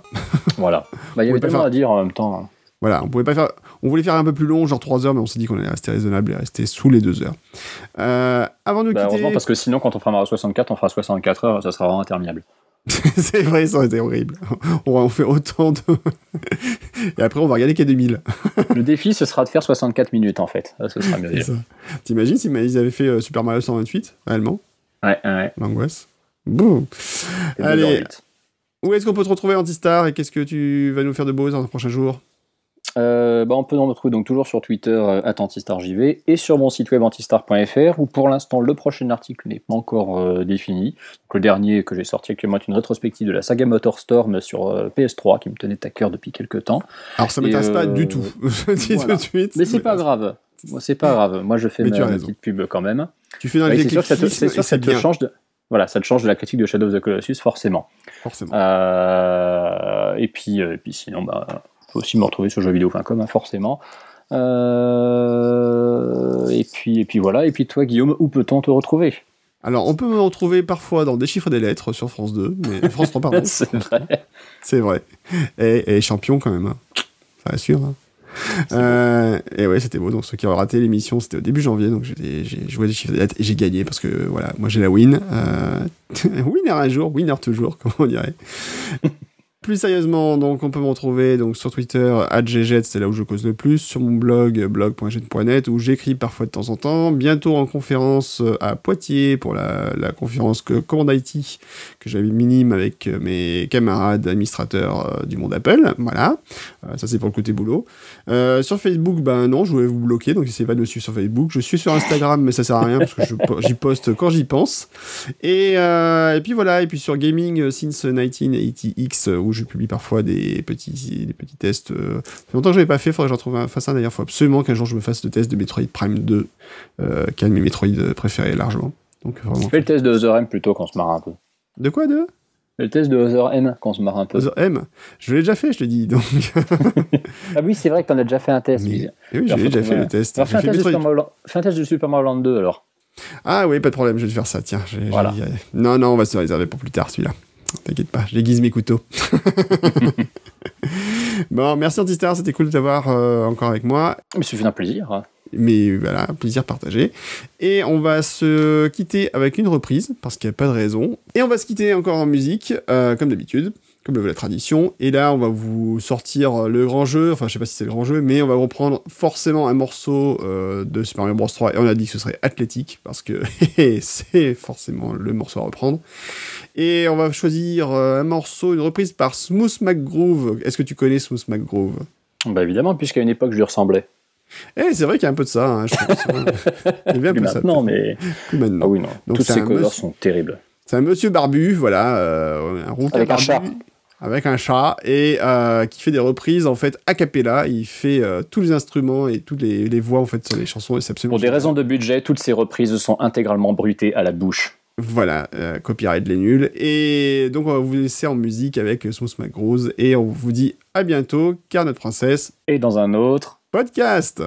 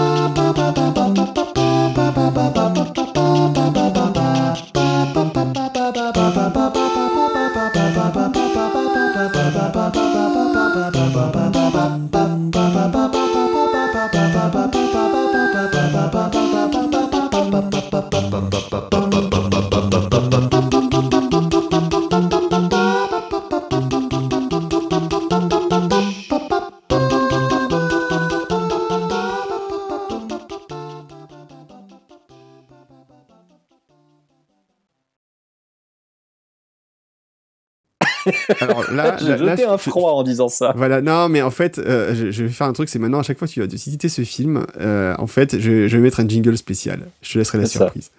Oh mon dieu, c'est horrible parce que j'ai de vagues idées de ce que ça pourrait être. Ça, tu verras bien. On verra. Fais confiance à la mycose.